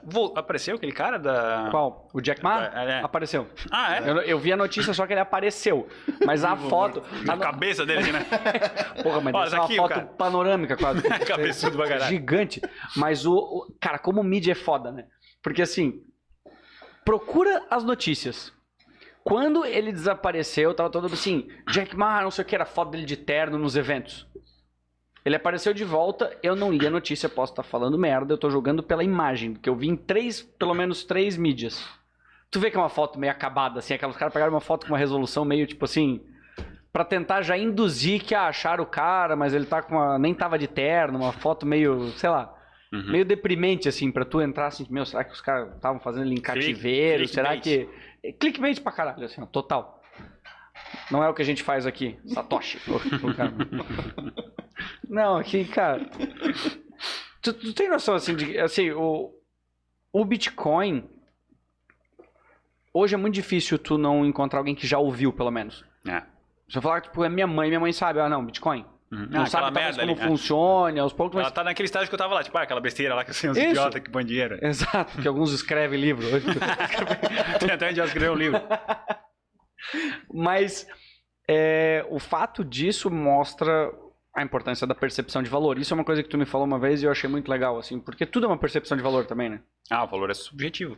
Ele é, e, e aos poucos. E acho que foi tu que me falou de que o Bitcoin ele é o que é, sei lá, talvez na tua, na tua visão, por ele ter sido desenvolvido pela comunidade, tendo crescido de pouco em pouco. Se talvez viesse grandes conglomerados Ah, ou percepções na É, época, verdade, vi, talvez ele é. não seria o que ele é, entende? Na verdade, eu vi uma palestra do cara falando isso fez sentido pra mim, mas é isso aí. Quem quiser pesquisar o vídeo é Bitcoin is the next Bitcoin. É o nome do vídeo. Bem legal o vídeo. Isso. É rapidinho, assim, uns 40 minutos. E o cara começa falando grego, literalmente. Ele, eu acho que ele é grego. Depois ele, ele passa a falar inglês, aí tu consegue entender, mas O resto é ele falando em grego. Ignore o que eu vou falar em seguida, porque é tudo só merda. Graças estrangeiro idiota. Não, é bem legal. E basicamente fala isso, né? Que assim, ele, ele deu, ele deu o, o depoimento pessoal dele, né? Ele comprou Bitcoin eh, quando era, estava 2 dólares cada Bitcoin. Então ele foi lá e comprou 50 Bitcoins a 2 dólares cada um. É, 100 dólares ele gastou para comprar 50 bitcoins. Hoje isso corresponderia a. Cara da calculadora. Vezes 200 mil. 50 vezes 200 mil Ah, vai dar. 100 milhões? 1 milhão, 10 milhões. 10. Ok. Acho que é isso. 10 milhões. Tem gente assistindo, eles que fazem o cálculo. gente. É. Eu faço o seu. É, 10 cada um faz o seu aí. 10 milhas. 10 milha. Tá. 10 milhões. Só que o que aconteceu? Quando ele comprou, todo mundo ficou falando assim: Meu, que idiota, tu acabou de jogar 100 dólares no lixo, né? Seu burro, isso aí é uma piada, não. E ele ficou lá com, com os 50 bitcoins dele, mas sofrendo essa pressão toda, né? E quando o troço começou a valorizar, cara, ele ficou, porra, viu como tava certo? E aí chegou a 8 dólares.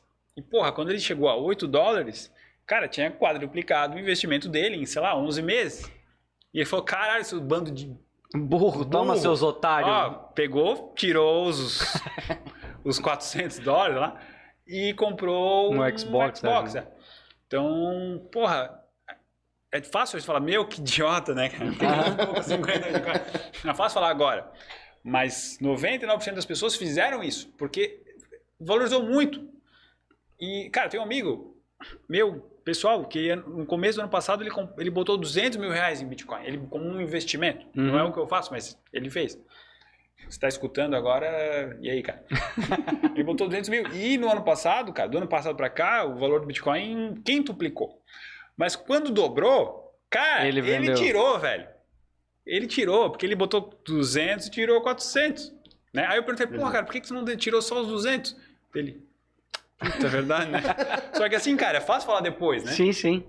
Na hora que tu multiplica a tua grana por 10, cara, meu, tu tira, puta investimento, entendeu? E as pessoas fizeram isso. Poucas pessoas seguraram. Algumas das que, segu- das que seguraram perderam a senha e... e ele Cara, isso é louco. Tem, uma- é. tem alguns casos que o Pô, cara tem um perdeu o HD no lixo e tá pagando não sei quantos milhões. Tem, Tem. um que tem. que o cara tem 10 tentativas da senha e já tentou 8. Aham. Ele só tem mais duas. E acho que tem, sei lá, 80 milhões, uma coisa assim, né? Não, cara, ele tem 2 bi, cara. Um troço absurdo. Cara, como é que tu se sente assim, ó? De reais, né? Pode ser. É, cara. Senhor. 2 bi de reais o cara tem. Como é que tem duas tentativas. tu vê, eu tô melhor que o cara. Né? O cara não, tipo assim, na Cara, é vida- melhor não ter. É melhor não ter isso É melhor não ter isso. Porque ele, a vida dele deve ser um inferno. Ele falou, ele, eu vi uma entrevista dele e falou, cara, eu tento não pensar nisso. Porque assim, aquela chance que tu teve, pô, tu tinha direito àquilo ali. E tu jogou no lixo, tu esqueceu a E será que existe uma possibilidade de um hacker conseguir ajudar ele? Não. Se bem que um hacker do. Tipo, eu não sei, mas Não sei porra. Se ajudar, Acho que não. Eu acredito que o cara já deva ter tentado. E se tivesse, só pela notícia tá. Cara, na- talvez ele tenha errado na hora de digitar a senha em primeiro lugar. Meu Deus do céu. Né? A minha senha é 1, 2, 3, 4, 5, Fica 6, mas eu botei ligado. 7 no lugar. Mas ó, se tu- Cara, ele pode tentar todas as vezes que ele, que ele sempre usa, mas não vai ser porque ele botou errado. Enfim, não sei. Meu Deus do céu. eu fico pensando o que, que eu poderia fazer com isso. Falar assim, cara, esquece, eu já, eu já me aceitei que eu não vou ter o dinheiro. O que, que eu posso fazer pra pelo menos me divertir com essas duas tentativas que existem? Tipo, o que, que eu posso fazer? Vou deixar pra quando eu for velho? Vou deixar. Sei lá o que, que eu vou fazer, entende? Mas É. é uma. É algo. Sei lá. Ah, começar a gastar fiado e falar assim, ó, se eu, se eu acertar, eu te pago, pago. em 10 vezes, mas só se eu acertar. Aí tu morre antes, é Ia uma boa estratégia. Justo. Tem uma história de um cara brasileiro, que é uma história bem louca, que todo mundo fala que esse cara, tipo, venceu o governo. Como é que é? o Daniel Fraga. Pode ser, esse eu, eu acho que é esse o cara. Eu não sei a história exata dele, mas uma galera É. fala que ele é a lenda do, sei lá, do Bitcoin no Brasil, assim. É, eu não, eu também não sei a história exata, mas assim, é- vou resumir, tá, de uma forma simples. Ele xingou um político lá da cidade dele, talvez o prefeito, e o cara processou ele por danos morais e para tirar o vídeo que ele tinha feito xingando do ar. E aí o juiz falou assim, não, isso é liberdade de expressão, não, não vai tirar o, é, não vai pagar a indenização, mas tira o vídeo, né? Tira o vídeo e tal. E aí ele fez um outro vídeo xingando de novo o prefeito e xingando também o juiz. Tipo assim, quem tu acha que eu- tu é pra me dizer o que eu posso falar ou não? Vou deixar o vídeo aí e tal. Aí xingou pra caralho, desculpa, xingou pra caramba o, o- o juiz. é, e aí o juiz também processou ele por danos morais. e tal. E o juiz ganhou, assim, acima do que ganharia danos morais no mero mortal, mas ele era o juiz.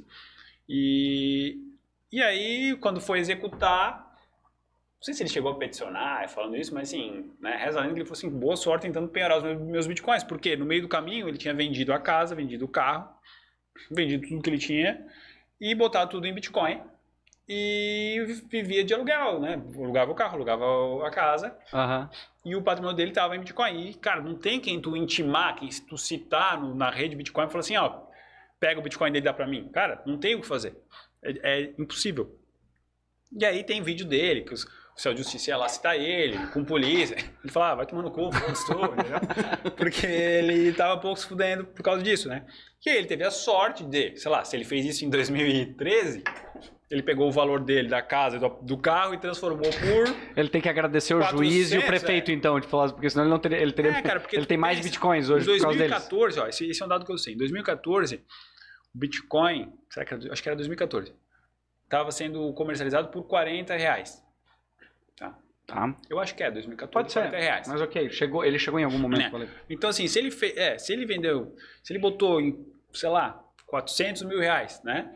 Em Bitcoin, ele comprou 10 mil Bitcoins naquela época. E aí ele tem essa, essa grana ali, entendeu? Mas ele sumiu, né? Ele não, ninguém É, sabe onde é que ele tá também. sumiu, Dizem que ele tá na Indonésia, enfim. Cara, deve tá fazendo, deve dar pra fazer muita coisa na Indonésia com, com, Com 10 mil bitcoins. bitcoins. né? Cara, muita coisa. Dá, dá pra comprar a é, eu Indonésia. quero né? quatro braços, tá ligado? o cara põe o braço, não sei. O cara vira, o cara É, faz quero o, mais um O olho. cara faz o campeonato de Mortal Kombat, ele é o Goro, assim, só por diversão, porque ele pode fazer o que ele quiser. É, imagina. Então, é- é- essa é a lenda Daniel Fraga. Que massa. É. Tem a história da pizza também, né? Primeiro bem, registro de bem comercializado, com, bem efetivamente comprado com Bitcoin, foi uma pizza, ou duas pizzas, por 10 mil Bitcoins. O cara, o cara botou lá no fórum, ó, tu mora em Nova York, sei lá, e quem tá disposto a me mandar entregar duas pizzas aqui em casa por 10 mil Bitcoins? Aí alguém, ah, eu, entrou na brincadeira, né? Ah, foi lá, comprou a pizza, mandou entregar, e o cara botou 10 mil Bitcoins na, na carteira dele. Cara, essa pizza. mas- Caralho, sim. É, Cara, tá nessa percepção atual, né? Na época. Quanta gente, né? Não se É, na, na época era uma fez, cara. estaleca, sei lá, né? Quando tu vai essa estaleca, sei lá. O papel Uma que imprime, né? Pô, não, eu tô com vontade de ler o teu livro de novo, principalmente depois dessa conversa, porque fica tipo. eu- parece que tem pontos que talvez eu não lembro, ou coisa assim, mas essa conexão. Só de falar do Bitcoin e lembrar do, do que acontece no livro, tu fica, cacete. É, é- é maluco o que passou na tua cabeça pra tu construir essa. Tu construiu por causa do livro ou tu já tinha uma ideia de. de dessa teoria, assim? Tu, foi construindo a teoria na tua mente e Não. falou assim: não, eu acredito que, cara, deve ser. Não, a teoria veio antes, né? A teoria veio É, antes. a teoria é o centro do, do livro, né, cara? E daí, Porra, eu tinha uma teoria, porra, e se for isso? E se for essa, né? aí tu Se foi for o construindo, criador do conectando as é. pontas com o livro. Aí, aí eu fiz o livro. É, porque é a parada mais legal do livro, né? É que o livro é recente, né, na verdade. Quanto tempo faz que ele lançou? Foi em dezembro, né? Foi em dezembro. É bem pouco. 13 de dezembro. Uhum. Porque eu acho que assim, ele não caiu ainda em algum fórum, em algum ponto, para as pessoas começarem a debaterem essa- sobre, assim, os fanáticos debaterem sobre o- Uhum. a tua teoria. Que eu acho que a hora que cair nessa galera, Pode ser, vai ser bem louco. pode ser. Não, vai ser. Tipo, não, vai ser. Quanto tempo a gente tá conversando? Uma e vinte e pouco. Considera uns 5 minutos antes de entrar na live. Uma e vinte Ah, tá. alguma coisa. 22, 23. Tu, isso, ah, isso quando a gente tava falando, eu tava pensando, hoje tu, tu ainda mantém o hábito de escrever? Porque tu tá indo por mais um livro? Não, nesse momento tu não tá escrevendo. Não. Tu sente falta como se fosse uma, sei lá, virou um hábito a ponto de, que nem academia, ou fazer exercício, sei lá, qualquer outra coisa. E tu fala assim, pô, tô sei lá, tô com saudade de todo dia escrever um pouco. Ah, é, é que eu escrevo, né? Porque assim. é, mas tu escreve Net- coisa chata pra caralho, porque tu é advogado. Exato. É um saco. É, mas O cara, começa, é o cara começa a fazer uma defesa, começa a contar altas tramas, assim, começa no meio da defesa. Mas tu sabe que tem, né, cara? Porque assim, esse negócio de tu fazer uma petição pensando com a cabeça de quem vai ler, né? Às vezes é o estagiário, às vezes é o assessor do juiz, raramente, é, quer dizer, às vezes é o juiz. é, também é importante. Porque assim, muda, isso é uma coisa É que uma eu passo história. muito pros, pros nossos estagiários ali, né? Você vai escrever assim, ah, o. Tá falando do, do próprio cliente, né? Ah, o meu cliente é devedor de. Não, não, não, calma aí. Ele não é devedor, né? Alegam que ele é devedor. É que nem Ah, o Brás falando. parece que ele o que, que aconteceu? É. Ele me bateu. É Exato. história. Isso, deu uma carada na minha mão, uma coisa assim. Então, assim, isso é importante. Claro, não assim de uma forma esdrúxula dessa, mas, mas é importante. Então eu gosto também do que eu faço profissionalmente. Não, tu gosta. A gente consegue falar sobre. Agora eu lembrei de uma coisa muito massa.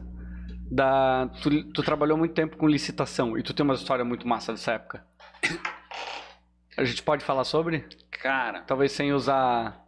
É eu muito pensar. massa. As histórias e tudo. É que é meio longa, né? Pra- Ah, foda-se. Depende, eu não sei se tu tenha tempo. Se não tem tempo, claro, mãe, É. eu sei, eu, eu tenho tempo ainda, eu prometi que eu cheguei umas 8, 8 e pouco. Sei Mas lá, é acho que... que- é meio chata, fica meio tipo, ah, me dei bem. Ah, mas foi massa. Não, é, não, foi legal, uma história legal.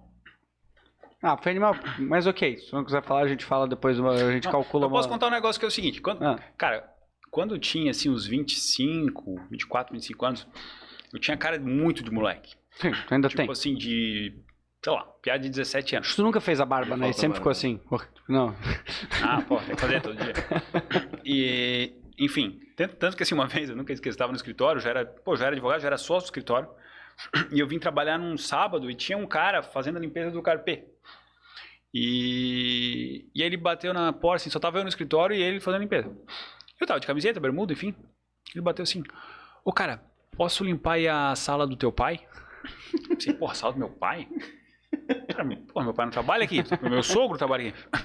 Ali, Aí ele olhou assim, olhou pra placa. Ah, tá, e saiu. Daí eu fiquei pensando. Cara, ele achou que eu, tipo, que eu era o moleque que tava na sala do meu pai jogando, sei lá, entendeu? E nessa época aí, eu atuava muito em licitação. E eu fui indicado por uma empresa, por- pela presidente de uma empresa grande aqui, que na época era de Blumenau, para prestar um serviço para uma rede gigante aí de chocolateria que tem no- Uhum. no Brasil. E os caras me ligaram. Ah, aqui é da, aqui é da empresa tal, deu. Esse é o Digo Cala passando um trote, né?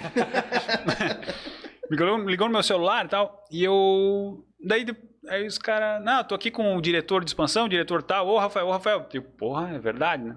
A gente tá com umas dúvidas sobre essa licitação. E era uma licitação que eu conhecia muito, porque eu fiz muitas dessas licitações para outra empresa que me indicou. Então, sabia de cor, os editais eram padrão, enfim. E os, os, os caras foram perguntando, fui respondendo, sabia, por sorte, eu sabia todas as respostas assim de pronto. Eles estavam te testando um É. pouco também. Ah, obrigado pela ajuda tal. E aí passou, sei lá, cinco minutos, ligou de novo. Ô, fulano, eu aqui é o, é o fulano, presidente da, da, Da empresa, empresa. tal, né? Pode vir a São Paulo na segunda-feira, isso era sei lá, sexta, pra assessorar a gente, porque a licitação era na terça. Uhum. Eu posso. Ah, beleza, minha secretária vai ligar e mandar a passagem. Beleza. Aí lá fui eu para São Paulo. Cara, quando eu cheguei no aeroporto, tava o diretor de expansão Com uma placa com teu nome? Oh. me esperando, cara. E eu vi a decepção dele. nos olhos dele. Tipo assim, sério que eu vim lá de. eh, a sede da empresa não era em São Paulo, capital. Era Itapé, Itapevi, Aham. sei lá. Sério que eu vim de Itapevi até aqui buscar esse moleque? E aí, beleza, entramos no carro dele, ele, veio, diri- ele foi dirigindo, tá, eu fui conversando, aí ele viu, não, pelo menos dessa porra, dessa licitação ele entende. Entendi. Aí, chegamos na sala de reunião, cara, um monte de documento em cima da mesa, aí tava o diretor financeiro e tal. A mesma expressão, né, eles me olharam assim, tipo, tá, cadê o advogado, né, cara? Mandaram a porra do estagiário. E aí, ah, não, ah, seguinte, Rafael, a gente, é, a gente tem algumas empresas que podem participar dessa licitação, nosso nome, enfim, né, tem um, essa, Uma essa aqui, porrada de é, documento É, ali. mas cada empresa tinha um detalhe. Ah, essa aqui, mas essa aqui faltou a assinatura do cara que está na Europa. Ah, essa aqui não tem a certidão tal, né? A gente está tentando conseguir. Essa aqui é uma microempresa e tal. E aí, porra, analisei os documentos todos tal. Falei, olha, vamos com essa aqui, que está com a documentação mais ok. Falta só essa outra, essas duas certidões aqui. Mas por ser uma microempresa, empresa de pequeno porte, ela tem uma vantagem prevista na lei de, de se ganhar, ter 48 horas para apresentar. E outra coisa, ela tem uma vantagem que é o tal do empate ficto. Que é o seguinte, se a proposta de um concorrente que não é microempresa ou empresa de pequeno porte, não for, acho que pregão Cinco- é 5%, 5%, é, não também. for mais do que 5% melhor, é considerado como se fosse um empate. E aí tu podes encerrar a fase de lance e no final tu fala, não, não, eu quero dar um real a mais. E o cara se, se fudeu. É uma puta de uma sacanagem. Né? E eu acho erradíssima essa lei.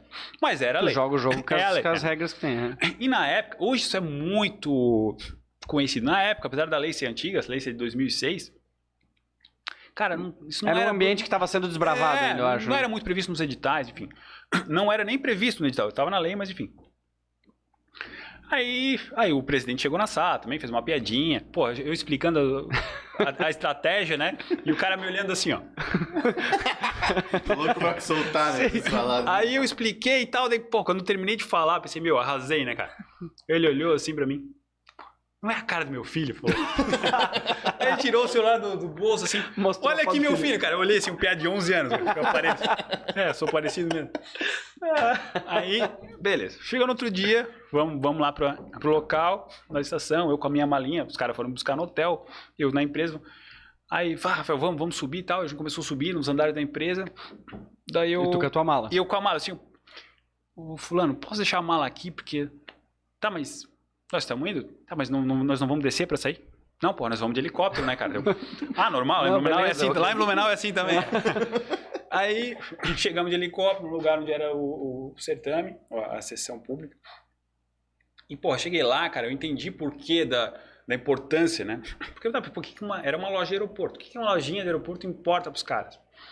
E, porra, tava as maiores chocolaterias do Brasil lá, porque É era antes marketing. da. Copa, Ah. era- tinha a Copa para acontecer, tinha as Olimpíadas para acontecer, e era no aeroporto de Congonhas. Cara, e era marketing, eles queriam botar as marcas de exportação deles lá, enfim. E beleza. Aí, cara, começou uma provocaçãozinha, foi o presidente da empresa fez questão de ir lá, ele sentar na mesa, ele dar os lances, e começou uma provocaçãozinha com o cara da marca concorrente, que era uma gigante também. Ah, não vou sair daqui. E eu lembro assim, sei lá, o aluguel era começou em 16 mil reais, e o cara falou, não, menos de 160 mil eu não desisto antes. Isso, pra- isso eu lembro quando tu me falou, eu fiquei, cara, 160 pau é o aluguel É. e é um espaço pequeno. né? É, era uma fortuna, cara. E começou o lance, tal, tal, tal. Aí o. Em resumo, um desistiu, outro desistiu. Quando chegou só esses dois, o cara deu um lance que não. E eu com a calculadora ali, né? Calculando o lance. É 5% ma- 5% maior, é 5%. maior. O cara deu um lance que não era 5% maior.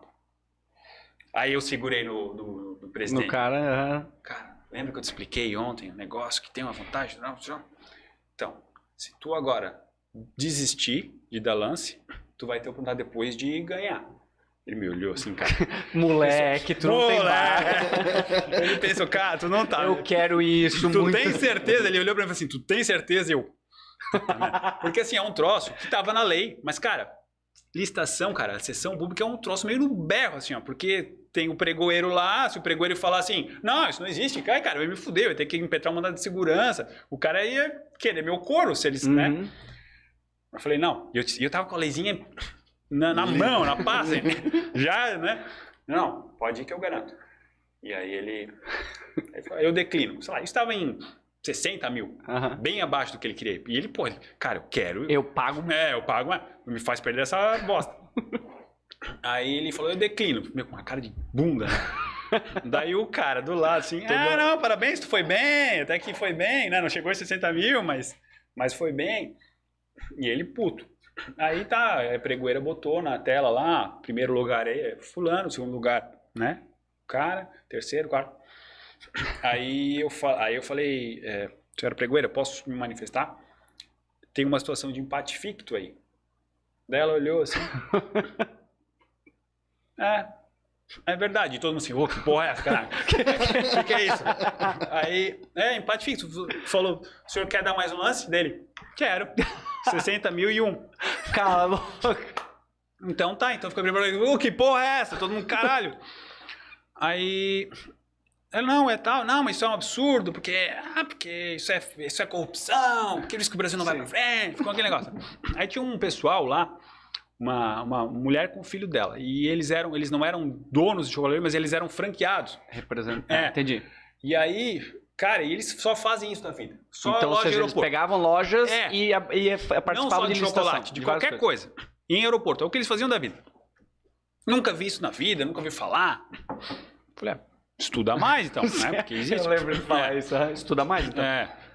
Aí, não, porque é, isso não existe. Falei assim, ó, da próxima vez vem acompanhado de um advogado, ele vai te orientar. Não, meu filho tá aqui, ele é advogado. Falei, então, estuda mais. e aí, cara, eu sei que assim, o resumo da ópera, o cara que era da concorrente, ficou, ficou mal, né? O advogado do lado, um velhão, assim, tipo, sabe aquela vergonha, assim. E... E aí, o- aí o, o, o meu cliente começou a debochar, né? Ah, parabéns, ah, não sei o quê. e aí o advogado falou assim, ó, não, não, não, peraí, já vi que o, ad- o advogado aqui, o doutor, é bom, mas primeiro a gente tem que verificar os documentos, né? Porque o, o pregão é assim, os documentos vêm depois. Aí o, o presidente da empresa ali, o Alexandre, ele olhou, ele olhou mim, ele é advogado? Não, isso aqui é estagiário, ele falou. Aí, cara, porra, tomei o pau pro estagiário na frente do cliente. Enfim, resumo da ópera. Ganhamos lá por um valor bem abaixo. Pô, Aham. O cara me pegou no colo. e Pega aqui chocolate. Meu, voltei pra casa com uma mala de chocolate. e, porra, foi sensacional. Aí ligaram pro escritório pra, pra elogiar. Foi, foi bem legal.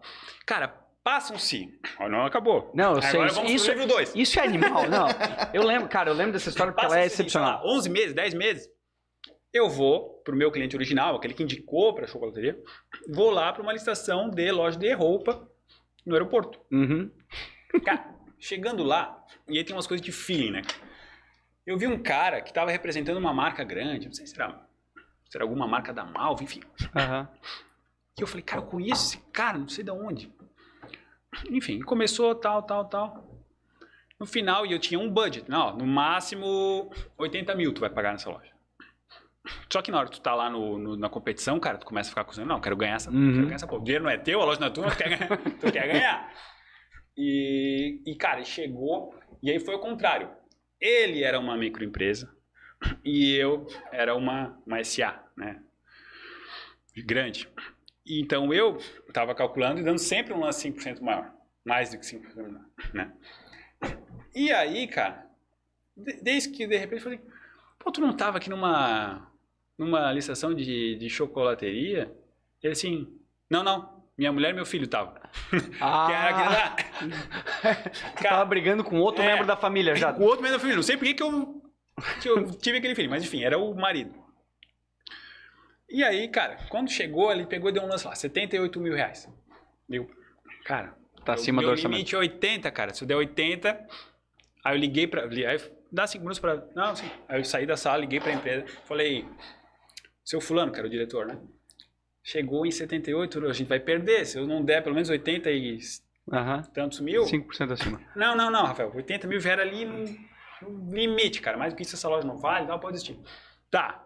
Então, assim, já perdemos, né? Posso tentar uma estratégia bem ousada? Não, pode. Se não, não passar do limite, beleza. Tá bom. Aí eu voltei lá pra sala e falei, ah, vou dar um lance. O cara tinha dado 78. 78 e 100. Eu, Cara, Agora... declino. Toma, Declino. otário! Falei, ó, tô vingando minha família, ô pau no cu. Declino e quero fazer jus ao empate fixo. Cara, na hora, O cara já tirou uma camiseta, empate ficto, e não sei o quê. Tá aqui, ó. E eu fiquei na minha, né? Aí, tá, o senhor declina mesmo, declina. Aí registrou, botou lá, então tá, primeiro lugar fulano. Não, mas tem empate fixo. Não, calma, senhor, sim. eu quero dar um lance. Aí tá, o senhor quer dar mais um lance? Quero, quero dar 78.101. Eu falei, é, mas tem uma coisa. Para fazer jus ao direito de empate ficto, ele tinha que ter juntado uma declaração de que é microempresa, empresa de pequeno porte. Essa declaração não está aqui. Aí o cara falou, é porque isso é um, é um documento que vai antes, vai fora do envelope, Ah, vai no do, Que do você, ambos podem se olhar esses É, documentos, Vai checar. no, no credenciamento isso, junto com a tua identidade e tal. Aí ele, aí... Não, mas isso aí, isso é comum em licitação, tu, tu corrigir, principalmente quando é certidão e tu tem poderes para isso, corrigir de próprio punho. Ah, faltou uma certidão, então eu, faço aqui, próprio punho. Não, mas aí a, a pregoeira falou, não, então ele faz agora de próprio punho e tá suprida essa, essa, né, essa nulidade e tal. Aí eu falei, é, mas eu não sabia que ele era microempresa. Se eu soubesse, eu não teria dado um lance que não era 5% maior. Eu fui prejudicado por essa por esse erro dele. Ele não pode se beneficiar de um erro que é dele. Ah, pera lá então. Aí, puta, e agora? Começa um fuzuê, assim, aí a galera- chamaram o chefe de licitações, da Infraero e Porque eu acho que nem eles sabiam direito como lidar com isso, né? Não. Por ser algo. Não, e o cara ficou indignado. né? Claro que sabia, porque tá aqui, ó, o nome da empresa, não sei o quê, PP. Claro que sabia. É, mas, mas sim, se o nome bastasse, não tava no edital a necessidade da declaração, né? Eu não, eu não sabia. Cara, final chegou, ela- não, realmente ele não pode fazer jus ao empate ficto, cara. Meu! Cara, esse cara, Ele ficou endemoniado de um jeito. A árvore neológica dele inteira te grande, odeia. Porque a empresa é grande, o Brasil não vai pra frente, essa corrupção, deve estar pagando. Aí, cara, e todo mundo ficou puto. né? Não, então o senhor quer sair preso daqui, porque isso é desacato, não sei o quê. Aí ficou um tro... E eu só, eu vou sair daqui, tá? Porque... Mandou Cara, parabéns, mandou bem. E né? aí, porra, essa história é muito impressionante, realmente, porque, cara, a mesma coisa, tu vê como o direito é um troço filha da mãe, né? Foda, né? Mas a mesma situação deu resultados totalmente diferentes e com a mesma família, né? Com a mesma família, que azarado os caras. E não, tá teve- assistindo aí, alguns- César, o nome do cara. Alguém deles, eu acho que depois de um tempo, acho que até falou contigo. Eu, te para... eu- Não, no, prime... é, não, no primeiro, primeiro dia lá que tava o, o- a mãe e o filho, o filho me foi buscar lá no aeroporto, eu tava embarcando, porque era, era no aeroporto a Aham. própria sessão, né? Mas eu tava indo já pro terminal e ele, ô doutor, tem um cartão seu, tal, não sei o quê, mas eu acho que era pra fazer macumba, alguma coisa assim. Pode ser. Ah, cara, eu acho essa história eu acho é, Não, uma eu acho boa. brilhante porque ela é claro, eles não devem contar, talvez hoje o César ou a família estejam em um dia em outro podcast contando uma outra versão. meu, é só corrupção, cara. Eu vi um cara ganhando dois coisas, Sim, um moleque É. de 14 anos. maleta né? de dinheiro lá. Ah, cara, mas mostra, eu acho que é muito legal porque mostra assim, aquilo que eu te falei, da estratégia, da trama, de, É. de tu analisar as coisas e jogar o jogo com, É, com as, com as cartas que tu tem. Sem querer agora puxar a sardinha pra minha profissão, mas, cara, advogado é um. é tu- às vezes as pessoas pensam assim advogado como um custo, né, cara? Cara, advogado é um puta do investimento. Porque, cara, por causa de, sei lá, X reais, tu ganha 10x, 20x, né? De ter contratado ali um profissional habilitado, capacitado, enfim. Mas enfim, vou parar de falar bem de advogado porque eu não gosto de advogado. Mas é um mal necessário. o Bruno Cunha falou um negócio lá, não sei, ele tava comentando ontem de que a, a mãe dele tava comentando pra alguém, ah, o meu filho é advogado e agora vai ser e é político e não sei o que. Porra! Como? Porra. Como que tu vai falar bem numa pessoa que é, É o combo, é né? político e advogado, exatamente. É o Tadinho, combo. ele é gente boa. É, queria, queria ver alguma coisa. Tem alguma, algum questionamento aí? Cara, tivemos aí um, em algum momento algumas perguntas mais relacionadas a. Vamos lá, um pouco antes. Isso é é, novidade, a gente responder as pessoas. Cara, o Tesla o Gênio perguntou se já deixou de escrever algo no livro pensando que não poderia ser bem recebido pelo leitor. Ô! Muito, claro. Tô- é, inclusive, estou aqui agora deixando de falar várias Várias coisas. coisas. Deixa eu ver mais. Tesla uma- o gênio, é um- muito bom. É um retardado, porque eu sei quem é. É, ah tá. Ele falou uma- umas coisas aqui. Cosmos, já viu? Falou que isso lembra aqueles filmes de, de- do Nicolas Cage, até Jonah Jones, quando tava falando do primeiro livro. Não lembra do. Cosmos. Mas, mas é vou um- anotar a indicação. Eu também Isso não. é tipo, eu acho que é um seriado, não é? Um seriado acho que bem Não famoso. tô ligado. Ou alguma coisa nesse sentido. Eu lembro que eu já ouvi falar. Se eu não me engano, no IMDB tem lá o top 250, alguma coisa, esse, esse cara tá lá em cima. Bom, vou dar uma bem. Ele até falou um momento que se visse esse ou outro lá, escreveria mais 20 livros fácil. Tá, enquanto tu tá vendo aí. Sabe uma coisa que eu quero te parabenizar? Por quê? A gente tá falando aqui há quanto tempo? Uma hora aí. 47. Tu não abordou política, né? É, na verdade, assim, por que, que eu não abordei? Eu, eu, eu não sei se eu falei isso durante o episódio ou antes, mas eu gosto muito da tua opinião. Às vezes eu concordo ou não, mas eu uso tu como uma fonte de, assim, quando eu tenho dúvida de alguma coisa, principalmente política, eu converso contigo. Mas eu queria muito falar dos livros e é aquilo que eu te disse. Eu queria que tu debutasse aqui porque existe uma boa chance de tu voltar várias vezes. Por quê? Porque vários momentos estão acontecendo coisas polêmicas, a gente pode falar específicos sobre casos políticos. Hoje eu acho que seria uma coisa que. Tanto que a gente começou, teve uma hora que eu tive que dar uma. A gente começou a falar sobre as mídias sociais e tal. E É. tava começando a entrar. E dali a gente não ia falar dos livros nunca, porque eu acho que a gente ia horas e horas, entende? Mas obrigado. Mas tu quis dizer ao mesmo tempo que é uma merda eu falando sobre Não. político? Não, é porque normalmente, nos últimos tempos, todo mundo que me convidou pra conversar e. É sobre política, né? É, entrevista, qualquer coisa assim, era sobre, sobre o novo, né? É, eu queria, claro, falar. Isso eu também pensei um pouco de. de, de, inclusive, eu estava vivendo um bombardeio político, né? A todo momento. Acho que foi uma experiência que talvez a gente possa falar numa outra vez. Acho que agora também já já está uma hora e quarenta. E na verdade, no teu, na tua história tem muita coisa legal pra gente conversar. Muita. E acho que hoje a gente já abordou bastante coisas bem relevantes. Mais alguns salves aqui. Quer mandar um oi pra alguém? Eu acho que. E também, assim, é legal tu, tu falar um pouquinho. Eu falei aqui sobre o livro, mas tu falou onde as pessoas podem encontrar, mas tu puder repetir um pouquinho onde dá para as pessoas comprarem, a tua rede social. a- É, tem três, três lugares para comprarem os meus livros. No meu site, tu, você não coloca coisa na tela, né? A gente vai botar no link na descrição É. depois, mas pode falar. Tá. É que Rafael Boscovic realmente não é um nome fácil, né? É, mas é rafaelboscovic.com.br. Lá tem os links, tanto para comprar o e-book na Amazon, como o link para comprar o exemplar fixo, físico, para ir por, por correio, Uhum. né? Que aí eu mando por, por correio. E, para quem mora em Blumenau, é, tem nas, nas livrarias Blue Livro, tem todos eles. Algum, acho que dois tem na Catarinense também. E é isso. E na Amazon tem e-book. Acho que eu falei isso já. né? Já. É que rede social tu não usa muito relacionada a isso, né? Tu usa pouco, acho. Agora eu tô usando. É? Agora eu tô, tô tentando mudar, mas eu tô num processo, assim, do meu, do meu Instagram. O teu Instagram é Rafael Boscovic. Rafael Boscovic. Boscovic. Meu nick, no, meu, nick no, meu nick no Mirk era Rafael Boscovic, cara. Olha que pessoa sem criatividade, né, cara? Porra, a galera tinha uns Cara, assim, depende. tipo, eu tinha uma criatividade que hoje em dia me dá vergonha. Tipo, já eu já cheguei a usar Aquafresh lá na base de dente. Isso sim é não ter criatividade. É melhor usar o próprio nome do que olhar o que, o que, que eu vou botar o nome. Banheiro, olha lá. Olhei. Aquafresh. Mirk. Cara, eu acho que boa parte Oh, das pessoas... Que dava um bom assunto, né, pra gente É. conversar. Boas pessoas, boa parte das pessoas que estão vendo a gente agora não sabe o que é Mirk, né? Não, Olha, mais ou menos a- não tinham. Meu, o que que era tu usar script, né? Tu usar o Senhor da é Guerra. uma mano. tecnologia fodida. Bitcoin é fichinha perto dele. Não, vamos, vamos parar porque eu, eu, eu quero falar contigo sobre essas coisas, mas daí a gente pode falar sobre temas. Esse é um, Mirk, sobre outra, entre outras coisas. Eu quero primeiro agradecer de verdade por tu ter vindo aqui Porra, e eu- eu espero mesmo que não seja Eu que a agradeço. última e que tu sinta vontade pra voltar aqui pra gente falar mais coisas. Quero ver onde tu vai pendurar essa bandeira aí também. Vamos achar um lugar aqui, sem dúvida. Obrigado pro Hilário também, né, Hilário? Sem o Hilário, não. sem o Hilário isso aqui não acontece, né? Olhando pra cara de vocês aqui o tempo todo. Tá louco, cara. Ele vê a gente duas vezes, né? Aqui no computador. então é isso. Muito, muito, muito obrigado por compartilhar e nos Mandar tornar um beijo pro meu pai, pra minha mãe, pra minha esposa, pra minha filha, Pro Sérgio, pro Sérgio não, pro César pro César lá de... e a família dele. do aeroporto de Congonhas. Pra quem mais?